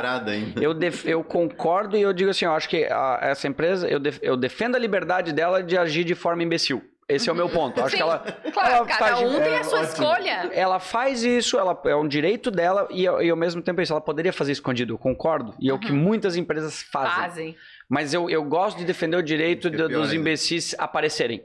Eu falei isso esses Todo tempos, eu falei assim, É, é eu dei um exemplo, exemplo puta polêmico, assim, bem tenso, assim, mas eu. eu- as pessoas falam, ah, deixa eu antecipar já, né? Pra... eu acho nazismo a pior coisa do mundo, condeno com todas as minhas forças. Mas existem pessoas que pensam, que defendem essa imbecilidade. Uhum. Eu prefiro que essa pessoa tenha o direito de, de dizer, ó, eu defendo isso. Existe um Eu limite. sei quem é. Eu sei quem é. Eu falo, ótimo, você é um imbecil, fica lá então. É melhor do que eu pegar. Porque assim, eu, eu só preciso que essa pessoa entenda que ela não pode cometer um crime. Ela Sim. tem o direito. Sim. Todo ser humano tem o direito de ser imbecil, de ser Sim, babaca. Sim. Sim. Então ele vai falar isso, ótimo, você então fique longe de mim. Agora o que acontece é em muitos ambientes que tu pode estar sentado numa mesa e tu tem uma pessoa que pensa de uma forma completamente diferente, ou pensa nesse tipo de coisa, e tu não faz ideia. Uhum. Então, assim, é um negócio, eu digo, é meio polêmico, mas eu acho, eu defendo o direito das pessoas serem. É, é, eu prefiro saber onde elas empresa- estão. Eu preciso de A, a visibilidade. empresa foi autêntica. Ela colocou. Autêntica, é ela uma, boa- uma boa, uma colocou. boa forma de se dizer. Autêntica, ela colocou ali todos os critérios, né? Aquilo, né? Enfim. É, Mas. mas olha só como o mercado reage a isso. Isso que é interessante. Uhum. Reage de uma forma negativa Hum. e assim tu aprende. Porque o normal seria muitas pessoas, não, porque isso aí não poderia, isso é crime, não sei o quê. Não. Deixa, ele vai sofrer Crime as não consequências. é, ele vai sofrer sei, as consequências. mas tem gente né? que já, tenderia, já tentaria colocar isso aqui, é uma coisa. Cara, Tem algumas situações, visibilidade. né? Aí pensando em, em, de novo, em saúde e segurança, né?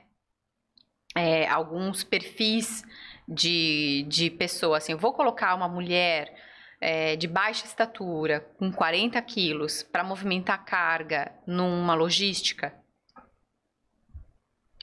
Não, Não. Acaba com claro. risco. entendeu? né? Nem homem de 40 quilos baixo não vai dar certo. Então, assim, tem alguns momentos em que quando a gente não consegue pela ergonomia, que não é o ideal, É. né? O ideal é que todo posto de trabalho possa atender qualquer perfil de pessoa possível. Sim, Que a mas gente tem vai coisas ter que que não tem chegar como. e dizer pro médico do trabalho, cara, tu tem que olhar o biotipo, porque senão vai dar problema. É. Por isso que eu digo, eu- o mundo hoje eu vejo que existe muitos pontos do que tu tá falando e faz total sentido, a gente tem que resolver, a gente tem que pegar, com certeza tem mulheres que sofrem muito em situações, questões de abuso, questões de várias situações no trabalho, no ambiente de Uhum. trabalho, mas ao mesmo tempo, eu acho que existe as pessoas que estão reclamando e, e não estão botando na balança o quanto que Sim. tu, tu olha assim, ahn, empregos de, de- Tu falou o exemplo de, de alta periculosidade, talvez, outras situações. Sim. Hoje tem muitos homens trabalhando nessa linha, porque Uhum. as mulheres não. Uhum. não... E se ela quiser, ela tem o direito de ir lá. Ela tem. Mas, por exemplo, a, norma- a própria norma, a NR, ela determina a quantidade de peso para a mulher movimentar, né? Óbvio, graças a Deus, teve um sensato que fez isso, né? Porque nós não temos musculatura fortalecida quanto o homem tem. Então, existem alguns cuidados na normativa de segurança que fazem isso. Mas, Mas de logo novo, isso, né? Porque ao mesmo tempo é uma situação, mas e se tiver uma mulher que fala, eu quero, hoje ela não pode? não é recomendado. É, não, não é. Mas é louco, porque ao mesmo tempo que às vezes uma coisa é positiva, ela é negativa. Ela Ela, é tira a tua negativa, liberdade de sim. querer fazer alguma coisa. E aí, de novo, que a gente fala na ergonomia, o posto de trabalho é que tem que se adequar, não as pessoas ao posto de trabalho. E primeiro, né? Ninguém deveria movimentar carga em nenhum posto de trabalho. Meu- mas esse é o meu- a hoje minha- no mundo a é o mundo premissa. perfeito, claro. Eu, assim como- Mas, infelizmente, não é assim, né? Não sei se a gente vai ver na precisa. nossa vida já. Eu, eu acho que ainda não, mas, poxa, tem tanta automação, tem, Tem. tanta melhoria, né? Como ainda a gente tem pessoas que movimentam carga? Ah, é muito caro. Gente, não é possível. É, é um processo de evolução, É. assim que eu vejo, econômico e tudo, acho que a gente Já vai melhorou chegar lá. bastante, né? A gente não. Há muito pouco tempo a gente não tinha empilhadeira, há muito pouco tempo É. a gente não tinha é, transelevadores, é, as, as polias, as correias, um monte de outros mecanismos que facilitam, né? Mas é, tem, tem essas situações. E aí é isso, né? O médico do trabalho vai liberar uma mulher sabendo que tem uma normativa que diz que ele não pode? Não vai. Não vai. E aí, às vezes, tu vai perder uma pessoa que tá tem força, tem um Uhum. biotipo, porque tem mulheres de todos os tipos, todos os Uhum. biotipos. Pode ser que ela treinou e ela é, né, fortaleceu a musculatura de tal forma que pode fazer.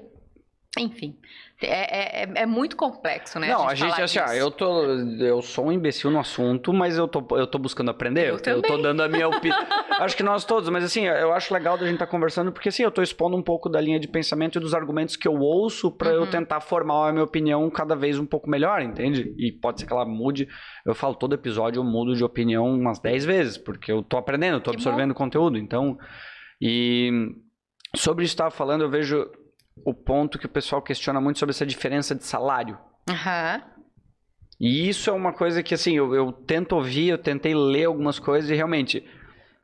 exi- eu acho que existe, mas não é muito. Não é exata, não é 100% da forma que se coloca no mercado hoje. uhum. Tu vê muito essa diferença de. de... No meu ambiente Entre homem de e trabalho mulher? hoje, nós não temos essa diferença, tá? Mas existe, é, assim, os, Existe. estu- os estudos, né, de RH, de cargos e salários mostram que no Brasil a gente tem uma diferença de 30% entre cargos, mesmo cargo, posição feminina ou posição masculina.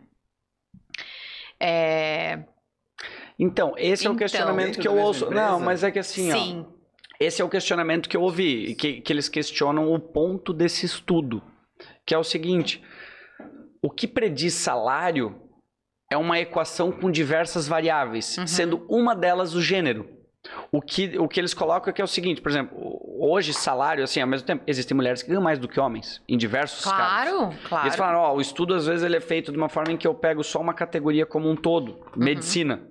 Uhum, Se eu pego, assim como existem é, áreas de atuação que as mulheres ganham mais do que os homens, então se tu pegar Uhum. fisioterapia, se tu pegar é, enfermaria ou até mesmo executivos. Tem executivos que ganham mais. Mas o que prediz o salário, de acordo com o estudo que eles colocam, é o seguinte: ocupação, interesse, o próprio gênero. Porque se tu coloca pelos o estudo era o seguinte os países escandinavos eles são os que mais evoluíram no mundo hoje para direito de Sim, de, Espanha de... colocou agora, né, uma lei de equidade salarial. De equidade. Proibido ter diferença salarial. Assim, eu não vou saber te dizer, Rodrigo, assim, ó, a que ponto, assim, Claro. aqui no Brasil é, né? Existe um estudo em RH e a gente sabe, né, que essa diferença pode chegar até 30%. Mas é muito genérico. Ah, onde que é? É na mesma empresa. é Porque assim, se for na mesma empresa, tem um passivo trabalhista gigantesco. Porque a mulher entra com processo Sim. trabalhista e ganha. Hum. Não precisa nem levar nada. Tá tudo certo. sim Né? agora quando eu tô falando de uma categoria Mas uma inteira. categoria é, é- é- é independente de gênero. Uma categoria, por exemplo, de enfermagem, é, enfermagem pode ser feminina ou pode ser masculina. Mas então mas no estudo o que será que eles colocaram Então, não sei te dizer como é que eles fizeram, sabe? Qual foi a pesquisa que foi feita, né? Eu É. acho, assim, eu acho que as pessoas têm que ser têm que ter direito à mesma oportunidade, assim como existem homens ganhando homem, homens ganhando mais em algumas situações, existem mulheres ganhando mais em outras. Sim. Não estou dizendo que não existe talvez uma disparidade, Uhum. mas eu acho que o, o ponto que se coloca é não é só por causa do gênero. Existem várias classificações do fato assim, desde a da é, complacência, porque mulheres tendem a ser mais é, a- complacentes Uhum. e os homens menos. E pessoas menos complacentes, menos complacentes tendem a ganhar mais. É um exemplo. Sim. Que tu não aceita essa situação. Sim. Se a pessoa te oferece um salário, tu vai lá e diz, não, eu não aceito por isso. Uhum. Então, estatisticamente, por isso eles falam, as mulheres tendem a aceitar Entendi, mais. Então, entendi. isso são pequenas situações que eles colocam no estudo e falam assim, ó, não, tão, não estamos dizendo que não existe. Eles só falaram, é, uma parte da equação é o gênero, Uhum. mas não é toda essa diferença. Mas e por que, que a gente aceita, né? Claro, eu concordo, mas daí a gente muda isso. Entendeu? O que o meu ponto, o meu ponto, o que eu li é que eles falam assim, eu tô tendo, eu, eu jogo pra terceiro. Eu, eu jogo pra, É, eu jogo- não é jogo- eu, não é meu, eu li. Não, mas é que fazia sentido pelo fato assim, vamos tratar o indivíduo, assim como eles falam, assim como tem mulheres executivas que ganham, falam assim, o que que tu precisa Uhum. pra ganhar mais? Tu precisa ser mais assertiva, tu precisa questionar, tu precisa ir lá e não aceitar um posicionamento? Uhum. Vamos fazer isso. Tu vai conseguir. Existe essa possibilidade. Agora, dizer que não, tu não vai ganhar mais e é impossível simplesmente por tu ser mulher, eu, eu vejo como talvez tu, tu, Uhum. tu não agrega para o indivíduo tentar buscar uma melhoria. Não que não exista situações que, que realmente, que o ambiente pode ser tóxico e É, pelo eu- fato de eu- mulher. eu acredito, E isso a assim. gente tem que corrigir. Eu acredito que tem essa questão de, de ambiente tóxico e regras da- de empresas arcaicas, e aí a gente tem E várias. que tomara que, ainda. e vão deixar de existir, Vão- é vão inevitável. deixar, vão deixar, né? Graças a Deus. Eu acredito também que já mudou muito essa questão de gestão, né? Desde que eu entrei dentro das empresas, eu via muito a questão de é, gestão por obediência, que é quem era quem Nossa. gritava mais e quem obedecia. E Uhum. deu. E resultado. E aqui, ó, produção. Né? Corta o número de gente e continua e a produção tem que ser a mesma. E isso acontecia muito, muito. Eu trabalhei muito dentro de várias empresas, de vários gêneros que você pode imaginar: têxtil, Nossa. metal mecânico, plástico, químico, TI.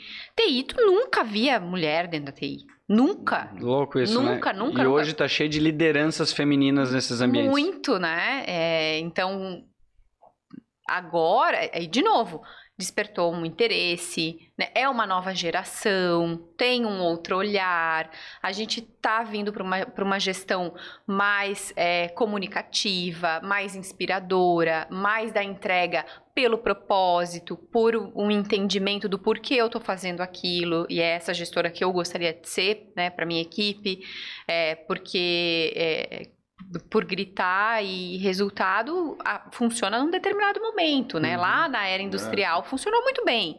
Agora já não funciona mais, não é, não- e não é saudável.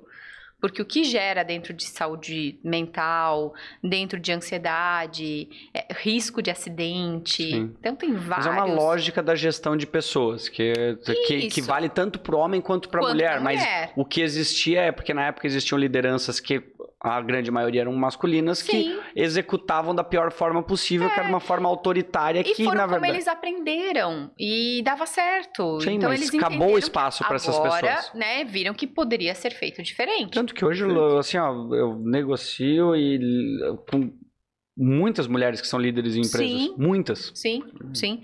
E tu deve também ter tido em alguma situação a- a- até o, o preconceito de ser jovem. Ah, sim. Eu deixava. Né? Eu, meu, nossa, minha barba eu deixei por um bom tempo. Até hoje ela fica pequena. Na época levava tempo pra crescer pra eu poder ir no. Não é? Sim. Porque o que esse pirralho tá fazendo aqui? Eu tenho vários amigos, né? Eu Eu ouvi até isso semana passada. Oh, brincadeira. Não. Não, mas eu tenho vários amigos que têm, assim, pa- são jovens, né? Que Aham. eu olho e falo, gente, mas como assim, 20 anos, né? E já é gerente, já. Nossa, eu, eu acho isso muito legal. E, e eles me falam, assim, não, senti bastante dificuldade, é, ti- tem uma forma de me posicionar, tive pessoas que não aceitaram, né? O- o- a minha gestão, porque eu sou muito mais novo do que, do que as pessoas que eu tô da minha equipe. Então tem, tem, tem várias situações para todos os lados, né? Todos os lados. Isso é normal, Caramba, meu Deus. mas não normal. Não, eu, eu acho assim, é legal do, do que a gente tá conversando, primeiro porque tu tem, a gente tá entendendo os problemas que existem, mas a gente não tem medo de, de, de tentar entender ou de perguntar o porquê eles existem. E tá focando no indivíduo, em o, o indivíduo buscar ser melhor. É isso. Isso. Porque eu esse, eu acho que esse é o meu, é meu problema, o meu ponto de que a gente não pode tratar tudo como geral. Quando a gente fala que ó, existe uma diferença ou as mulheres têm menos oportunidade, ok, vamos analisar os casos, não são Uhum. todos, porque senão tem pessoas que às vezes surfam essa onda e não estão certas. É isso aí, né? E aí, de e novo. usam como uma vítima da situação para culpar os outros. É, a gente tem que. Eu, eu, eu e tira a legitimidade do que tu tá fazendo e do que tu, do que tu consegue entregar hoje e Sim. passar para as pessoas, né? Sim, concordo. Acho que a gente precisa, sim, falar do assunto, sim, é, olhar oportunidades, olhar é, o querer de cada uma, né? De cada mulher, de cada população, de cada pessoa, que não é uma obrigação que ela tem que ser a CEO, Ah, ou ela tem exato. que ser a executiva, ou ela tem que ser ganhar XYZ. É. Cara, se ela faz o trabalho lá dela como entregadora, como diarista, como florista, como qualquer coisa que seja, como manicure, super bem, é o propósito da vida dela, ela tá feliz com aquilo, ou como dona de casa e tá, tá tudo bem, né? O que me É. incomoda é a, a pressão que a Pra gente ser- sofre de todos os lados, inclusive do lado É, da própria mulher. Tem que ser isso. Tem tu- que ser. Não, tem que ser independente, porque tu tem que ser não sei o quê, porque tu tem que ser. Que Mas é legal, esse. E, e também assim, acho que a gente não pode. Que nem tu falou da questão da biologia. A gente lida em estatísticas, né? Em, em- não são todos, sempre cada ser Uhum. humano é um, mas tu- as mulheres, pelo que eu entendi, se, eu me- eh, se tu botar homens se importam mais com objetos e mulheres com pessoas. Tanto Uhum. que Uhum. se tu botar, o exemplo que eles tinham no estudo era que nos países escandinavos, quando eles nivelaram eh, o, o, o valor, salário. o salário, os homens e as mulheres não se entenderam dessa forma. Não, não foi 50 para cada lado. Uhum. Em engenharia é 20 para um e em humanas Tá ou enfermaria é 20 para um. Sim, E sim. todos ganham a mesma tá tudo coisa. certo? Então, assim, não adianta falar assim, não, tem que ser 50-50. Não! Não. Tem que ser o que eles que quiserem eles ser. quiserem. Se a mulher quiser É. ser, ela só precisa garantir que ela vai ter a oportunidade Uhum. de batalhar para conseguir aquilo. Uhum. Sabendo É que mesmo. cada um, seja homem ou mulher, vai ter direito às suas escolhas e as suas escolhas vão impactar no que tu quer atingir lá na frente. É isso mesmo. Louco, né? Pô, falei bem até agora. Eu tô Falou. tão- Foi. Dá pra fazer um, dá pra fazer um ensaiando. corte. Ó, dá pra fazer um corte. Fechou. Mas é isso mesmo. Pô, mas que legal. Assim, tu fala. E tu, o que, que as pessoas falam mais pra ti? Tu vê muitas mulheres vindo falar contigo depois, ou questionar, ou sobre isso, ou trazer algum problema pra ti, já que tu expõe mais esse tipo de Uhum. informação? É, não, assim, até assim, na, na- nas palestras, assim, o que elas mais reforçam é essa questão do de ter voz, né? De poder falar, de, de o quanto isso também já melhorou. Poder falar, tu imagina o Poder quê? De... falar, falar, falar da- das, das suas opiniões, Hum. né? Que, que, querendo ou não, nós votamos há pouquíssimo tempo. Querendo ou não, nós podemos ter conta em banco há pouco tempo. Ah, que foi um negócio muito louco que eu, eu tava vendo assim, existe muito esse ponto de, do, do movimento da, da, da liberdade das mulheres, que foi em 1960, se eu não me Uhum. engano, né? E diz que isso foi um dos fatores que mudou muito a história das mulheres. Mas tinha um, um artigo que eu tava lendo que falava o seguinte, que o, o que realmente mudou, o primeiro, assim, o driver que fez a grande mudança primário foi o anticoncepcional e não o movimento das mulheres. Porque o movimento, claro, ele existe, ele, ele existiria. Uhum. Mas o anticoncepcional foi o grande fator que deu pra mulher o controle da, da, de reprodução. Aham. né? Deu Tu poder. ganhou o controle de- disso. Isso poder, mudou é. toda a situação. E isso, Louco isso. é um ponto bem legal e eu gosto muito de falar do- de conceito, né? Então eu, eu falo muito assim, o que, que é empoderamento? Né? Porque empoderamento é muito fácil tu falar, né? Ah, empoderamento feminino, tudo é empoderamento feminino, tudo, hoje em Eu dia. vou te dizer que algumas pessoas que eu falei, ah, vai ser bem legal, vamos falar sobre empoderamento. Pessoas, "Ah, como assim? Ó, Já- ih, como já, vão, tem. Já vão polemizar. Virou, mas virou, né? tipo, é que nem a palavra, virou lacração pra um lado, É. militância do outro, empoderamento já. Isso. Então, assim, empoderamento é dar poder a algo ou alguém. Então, assim, o anticoncepcional fez isso. né? Eu posso ter escolha de não querer ter filhos, de ter relações com quem eu Exato. quiser. Isso muda, eu e, vejo, mudou e me preocupar um pouco menos, vamos dizer assim, Uhum. né? Então eu acho que e isso é que é o, é o- deu o clique, sabe, para para mulher, porque o preservativo existe desde, Sim. né? Só que não é um controle feminino. Claro. E o anticoncepcional, sim, né? Nos trouxe um monte de Sim, baboseira a questão de depois, trabalho, né? a questão de autonomia, a questão de tudo isso que tu tava falando, assim, de tu poder ter Sim. direito a essa escolha, A essa porque antes não, tu era vítima dessa escolha, né? Isso mesmo. Tu era vítima trouxe na saúde, quando eu falo, né, nos trouxe um uma repercussão de saúde, porque é um hormônio, a longo prazo tem muita repercussão na saúde da então, mulher. é, isso é outra coisa, né? né, que a gente não tem Tem noção, né, do que tem um preço, Um preço. né, se não usado de forma corretamente. Tem a questão é, do, da promiscuidade, então agora eu tomo anticoncepcional, eu posso fazer o que eu quiser. É. E teve um movimento aí, né, no início, então, que alavancou um monte de doenças é, transmissíveis sexualmente. Então, a gente fala muito ainda sobre isso. A gente acha que Engraçado, é bobagem. tudo que vem cria toda, toda grande, grande poder ou grande situação traz alguma, algum Várias- prejuízo, alguma consequência coisas, sempre, é, né? Sempre. Mas é, fez o seu, cumpriu o seu papel naquele momento Sim, que eu tá no acho momento que de uma evolução importante. ponto a isso, né? Porque, assim, Agora a gente já tá num outro, num outro movimento de uma mulher que não quer usar o anticoncepcional, sim, bastante. né? Que não quer é, deixar de menstruar, que quer. Sim, porque É, isso faz mal pro natural, organismo, é hormônio, é, não adianta, é- é, Então- é- muda todo o comportamento do teu corpo, certo? Isso, Então, sim. Sim, sim. Então tem todo um outro movimento aí. E ela não quer perder também. Porque agora também não precisa, né? Porque agora a gente já é empoderada. é isso aí. Então, eu acho. Um pouquinho, pelo menos. Bacana. É, a gente já tem um pouco mais disso e... Mas são ferramentas, eu acho que foram ferramentas que, que, no- que nos deram isso. Assim como várias mulheres, né, que foram precursoras. Brasil, a gente tem vários exemplos maravilhosos, né? Chiquinha Gonzaga, cito, a gente ou- ouve a história da Chiquinha Gonzaga naquela época, fazendo o que ela fez. Nossa, é lindo, né? Tem, tem alguns exemplos, né? Alguns, alguns, Cecília Alguns muitos, Meirelles, né? Tarsila do Amaral, ah, po- po- po- a, a própria Madre Teresa, né? Então tem que- em todas as áreas, Hortência, que foi um ícone. Uhum. Já entreguei de novo a idade. É, no, no esporte, nossa, né? Não é? Claro. Então, Verdade. tem várias, várias. A, a Ana Botafogo na dança, bailarina, primeira bailarina do Brasil, internacional, assim, super conhecida. Então, em todas as áreas a gente tem ícones femininos brasileiros, brasileiros, que fizeram diferença é, na nossa história, que tem precursor aí dessa parte de empoderamento, de voz. A própria Mas princesa. que louco isso. né? Eu, tô, eu tô pensando assim, porque essas pessoas, elas chegaram onde elas chegaram porque elas tiveram que vencer diversas batalhas. E elas não se vitimizaram e foram atrás, Sim. certo?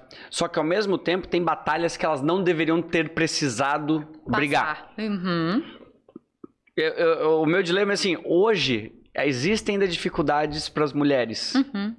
mas como garantir que também não vai ser, eu não vou só culpar as dificuldades, eu preciso, porque assim, eu se eu tirar essas dificuldades, eu ainda vou ter, porque essa é a vida. É, então, para eu conseguir atingir talvez o, o objetivo que eu queira que seja, tô pensando numa pessoa que queira sucesso e queira trabalhar, ser CEO. Sucesso é muito.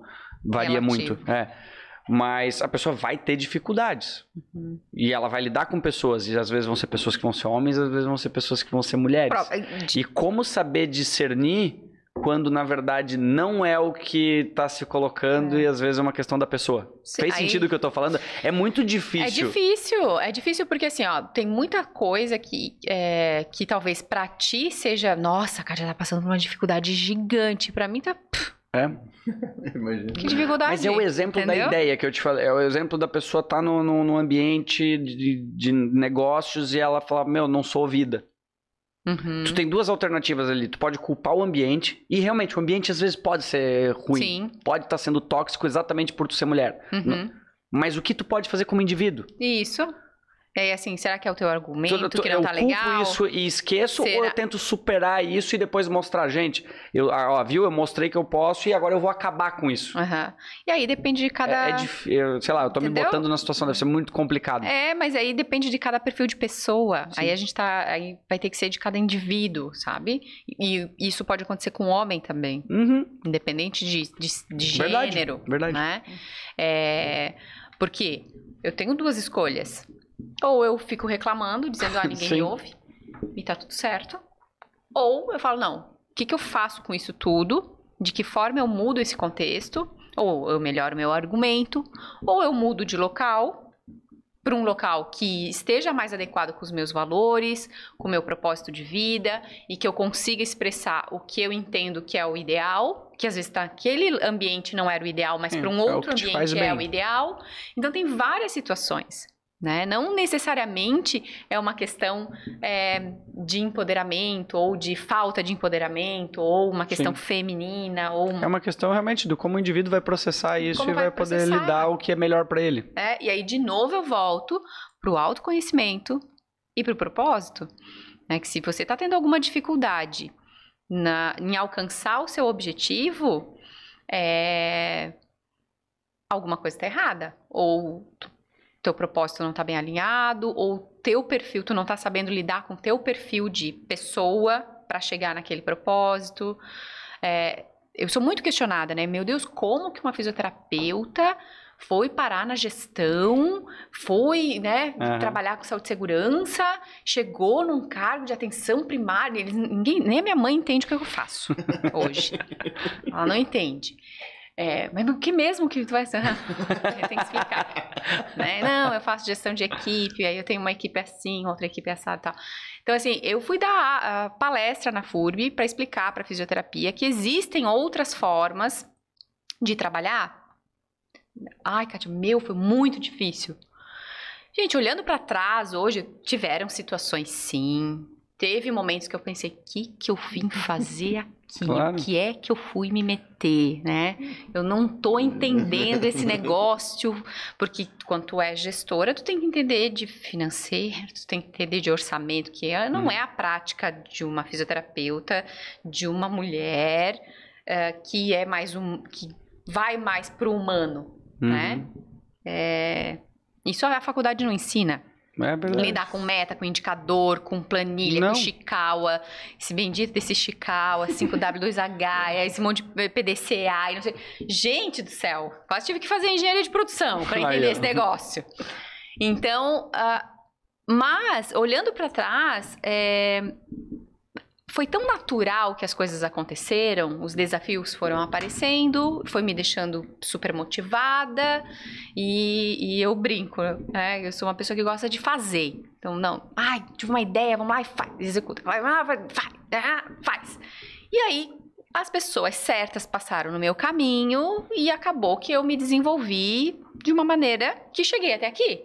Então, assim, teve dificuldade? Teve.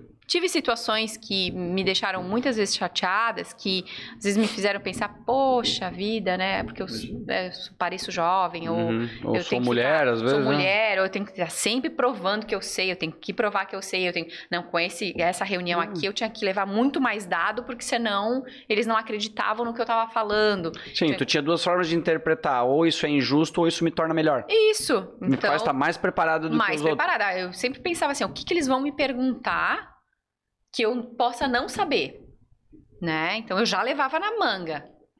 Então, às vezes nem perguntavam, Sim.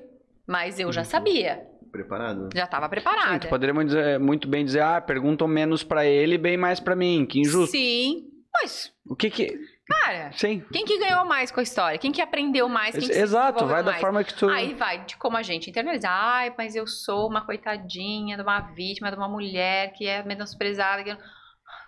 Hum. Não tenho mais paciência pra isso também. Sim, tu pode muito bem resolver o que tu fez e ainda falar, ó, isso aqui não tava errado, mas eu dei um jeito. Isso, né? Claro que assim, Falaram que é, é só é importante fazer. que a gente tá falando isso, que as pessoas, assim, a gente não tá falando generalizado de Não, todas as situações, não, porque não. às vezes alguém ouve isso e pensa, nossa, mas tem aquele caso. Claro, que claro, tem, a gente claro não que tá tem. ignorando isso, mas é só pra eu deixar registrado, É. pra nenhum imbecil olhar e querer dizer que a gente quis botar outra Ai, coisa uma e mulher falando mal das mulheres. É, e dizer, não, porque eu passei por isso. Tem cada caso é um caso, e tem casos que com certeza são injustos, tem casos Vários. horríveis e a gente tem que dar Vários. luz pra isso. Mas o que a gente tá falando é, e e eu acho que é, me corrija se eu estiver errado, esse ponto é que muitas pessoas têm que interpretar porque se elas se vitimizam nesse exemplo que a gente deu, elas ofuscam a realidade das pessoas que passam por Que problemas de verdade. Isso mesmo. É verdade. Elas e nem se dão conta Gente, disso. tu vitimiza uma situação que tu fala, poxa, e daí tu ofusca outra. Uhum, uhum. Claro que Que é uma dificuldade real em alguns casos, sim. E aí, de novo, né? Cada perfil, existem vários perfis comportamentais, cada perfil vai responder de uma forma, Sim. né? Tem um pe- perfil que vai ter um tempo de processamento maior para depois Claro. entender aquele processo e aí fazer uma Sim, mudança. cada um é o Tem aquele tempo. perfil que ah, tocou e foi, fui, pum, deu, né? É, isso aí. né?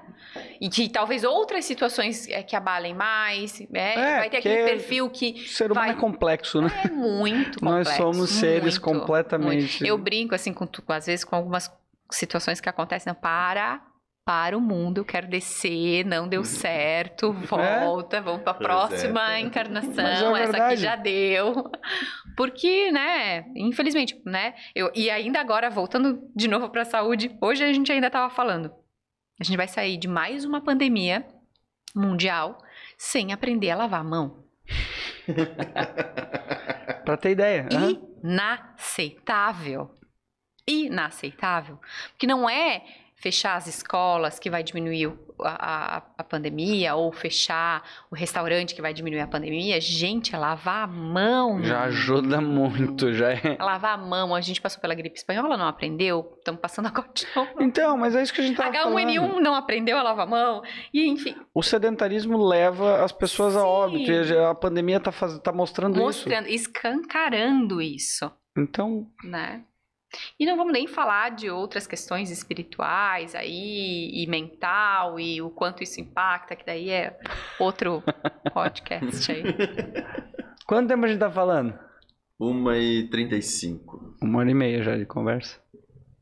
Acho, assim, disso que a gente falou sobre essa questão do, do empoderamento feminino, sintetizando, assim, o que, que tu acha um pouco do que eu falei? Se Uhum. tu acha que foi alguma coisa muito fora ou faz sentido? Acho que, primeiro que assim, é algo que a gente não vai sair com a resposta daqui. Não, não tem E resposta. eu acho que é, tudo é muito subjetivo em alguns pontos, tudo depende do indivíduo, depende da situação, a gente tem que aprender a entender, cada caso é um caso. Mas eu já me sinto um pouco mais a caminho de, de pelo menos dar luz a esse tipo de situação, de começar a entender, reconhecer, acho que isso ninguém. A pessoa que não reconhece que existem problemas, Uhum, uhum, aí sim ela tá fora, acho que existem. uhum. Só acho que eles são um pouco diferentes às vezes, ou. Sim. É, eu, sintetizando, né? Eu penso que sim, existem situações e, e, e uma questão cultural ainda envolvida, uma questão educacional envolvida, né? Que a gente precisa mudar a forma de olhar as crianças hoje, porque só assim a gente vai é, criar adultos com essa com esse pensamento diferente né? É, em pequenas coisas, né? Como a gente estava conversando antes, né?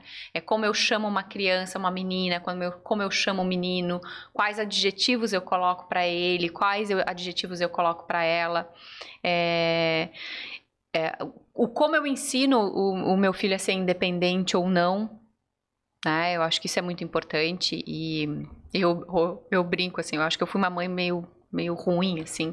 Porque Por eles, os meus são extremamente independentes e independentes desde Mas muito por que é cedo. ruim? Ah, é, vai saber, né? Eu A vida tá ali, a vida não vai ser fácil, então a pessoa É, tem que ser independente. É, é o que eu, sempre vejo isso, eu tô, falava. é claro, eu não tenho filho, mas eu, eu- Mas a dando a minha opinião, sabe, assim, né? às vezes a gente quer proteger o filho, mas tu, tu tá prejudicando ele pra ele viver a vida. A vida não vai ser Isso. amor e não vai ser, vai ser só alegria, É vai ser porrada até não poder mais. Sempre falei assim em casa, a vida vai vir e vai passar por cima e tu não vai ver. E vai dar Vai. ré, e vai voltar, e vai dar frente de novo, e vai dar ré de É. novo, e vai passar por cima. Isso- Porque é, o, o, o meu filho é extremamente tímido, é extremamente fechado. Ele tem é tímido mesmo, muito Uhum. tímido, sempre foi. Pra comprar uma água, assim, numa festinha, ah, em qualquer lugar, no shopping. Ah, mãe, tô com sede, vai lá e compra uma água. Nossa senhora, era, um- Trava. era uma Da tela azul no Windows. Sim, era mais ou menos assim. Então, assim, a gente, não, vai, vai comprar, vai, né? Vai pegar o ônibus. Não, mas vai, vai se perder. Vai, vai se perder. Tem GPS eu me celular. perdi. Eu me perdi. Na época não tinha GPS. Nem tinha celular. É, errava o terminal. Não, mas certo. eu concordo. Eu, Então, eu acho assim- que o esporte, eu tenho visto isso com quem eu tenho conversado, que o esporte te ajudou, ajuda muito, a Muito. construir esse tipo de, É, de não sei se é caráter, de, de esse- essa visão de, de buscar o desafio de que tu Uhum. consegue se superar. e Sim, é assim a sim. vida, né? E a família também, né? Claro, Isso claro, eu tive claro. muito assim da minha mãe. Não, tem que ser independente. Não pode depender de ninguém. Aham. né? Tem que trabalhar, tem que, tem, tem que fazer, vai, vai dar certo. Se não der certo, nós estamos por aqui. É Não isso é aquela Aham, coisa, nós? Né? Então, acho que isso também fa- é, faz sentido, assim, mas eu ainda acredito que na educação a gente tenha um, um grande percurso aí para falando na grande massa, Uhum, né? Claro. na grande massa a gente tem um, um percurso ainda.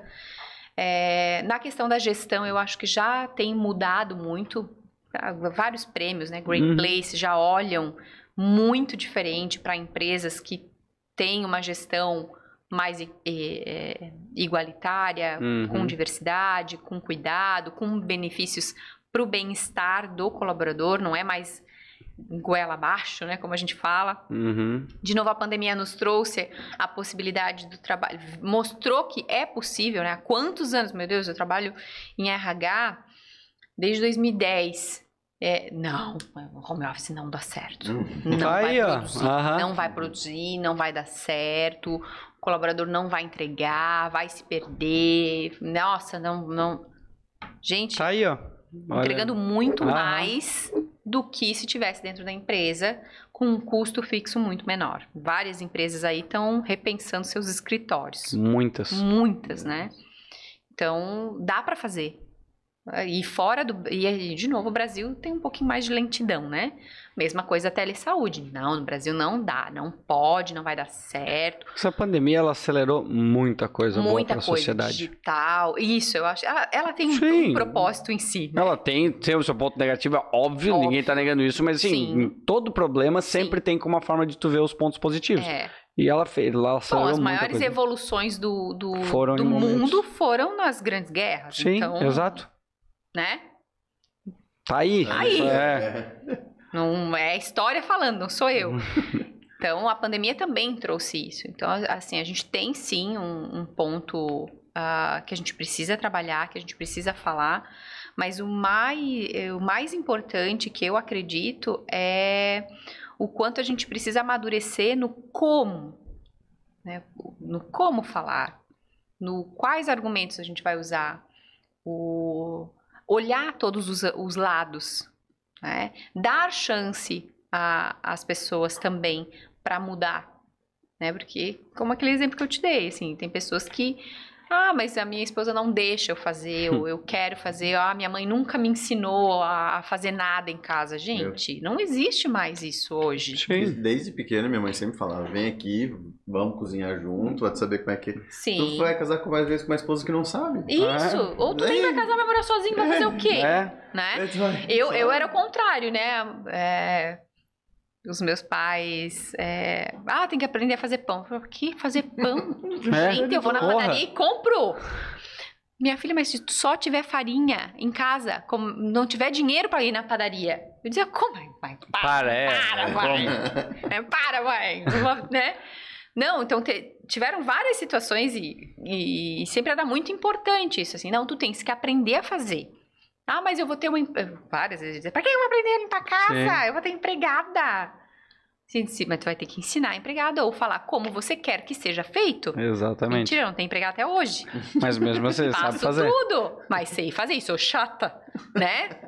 Eu prefiro não ter, porque É, eu faço do meu jeito, entendeu? O que o por trás dessa ação ensina, né? Não só o fato de tu ter um Isso. pão, é o mas o fato de, Que, de, né? É de o... tu saber, de tu entender uma- o método, de tu É. buscar, tu saber como funciona. Tem, tem muitas coisas muitas assim que, coisas. que te ensinam, né, em cima disso. É isso aí. E isso também é muito importante, né? Conhecimento é, nunca é demais. Nunca vai. Vai...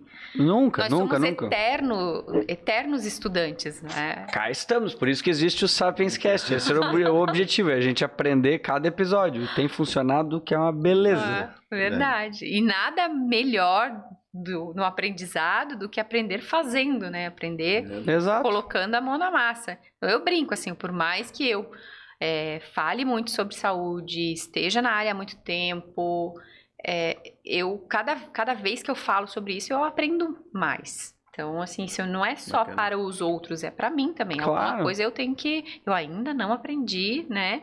Uhum. Que eu tenho que tomar dois litros de água por dia. Então, todo dia eu tenho que falar um pouquinho sobre isso. Caramba. Kátia, acho que a gente com certeza vai ter que gravar mais episódios. Acho que tem bastante tema. É, sério, eu fiquei muito feliz de tu ter vindo. Que bom. Acho que foi assim, foi, eu já queria falar muito sobre esse assunto. É, saúde e prevenção já é o que eu gosto. Uhum. Eu já tinha até conversado um pouco, mas sobre essa questão do empoderamento feminino, eu acho que é uma coisa muito legal de, de, de ter.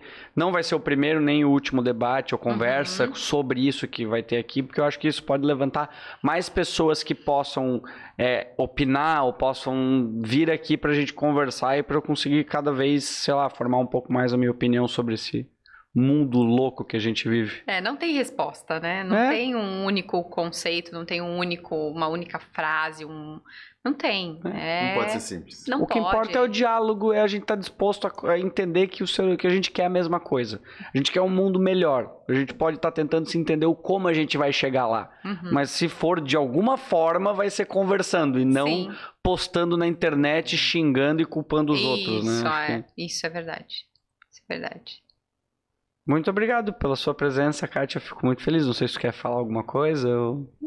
Imagina, eu que agradeço. Acho que é, é muito bom falar do que a gente gosta de, de, de trabalhar. E, assim, eu brinco que eu não trabalho, né? Porque é, eu faço o que realmente eu amo fazer, que é trabalhar com... que é falar sobre saúde, que é estar em, em estratégias de saúde prevenção, mecanismos de mudar comportamento e também agora nos últimos anos descobrindo a gestão de pessoas, gestão de equipes, desenvolvendo as pessoas. Então, quando eu vejo o desenvolvimento, o crescimento da minha equipe, a, a entrega que elas estão fazendo nessa pandemia, assim, eu fico fã, fantástico, assim, eu fico Aham. extasiada, eu não, não, não tenho nem palavra. Porque é um resultado de pequenos conceitos, pequenas atitudes lá devagarzinho no dia a dia que a gente vai construindo um algo maior, né? Então eu agradeço pelo convite, né? Desde o início eu já te perguntei, o que, que é esse negócio aí? Que eu tô achando muito legal. Pô, que bom. Que acho que é bacana a gente contribuir. É um, é um tema é, que me deixa um pouco ansiosa, porque. Receosa. É, receosa também, porque pode gerar bastante interpretação do que a gente fala, mas a gente está aí para aprender, né? Às vezes a gente não, não soube falar ou se posicionar de uma melhor forma hoje, mas amanhã já pode É. falar diferente, já tem um, um outro conhecimento que agrega. Então, isso que é, que é o mais importante. Muito obrigada. Muito obrigado e muito obrigado pelo presente. Ah, imagina. Sem dúvida vai ficar aqui para vai aparecer em todas as filmagens. Vou botar ali na estante, só que, quer dizer, vou ter que ver quando que eu vou botar de água também, né? Mas, Uma vez por semana, um pinguinho só, não precisa se preocupar. tá, uma gota. Eu vou, eu, vou, eu vou pegar um conta-gotas, eu não sei. Uma seringa. né? É, Uma uma, uma gota. Um pouquinho, um pouquinho de água uma vez por semana. Não, muito obrigado por nos tornar sapiens melhores nesse episódio de hoje. Imagina. Obrigado. Ha.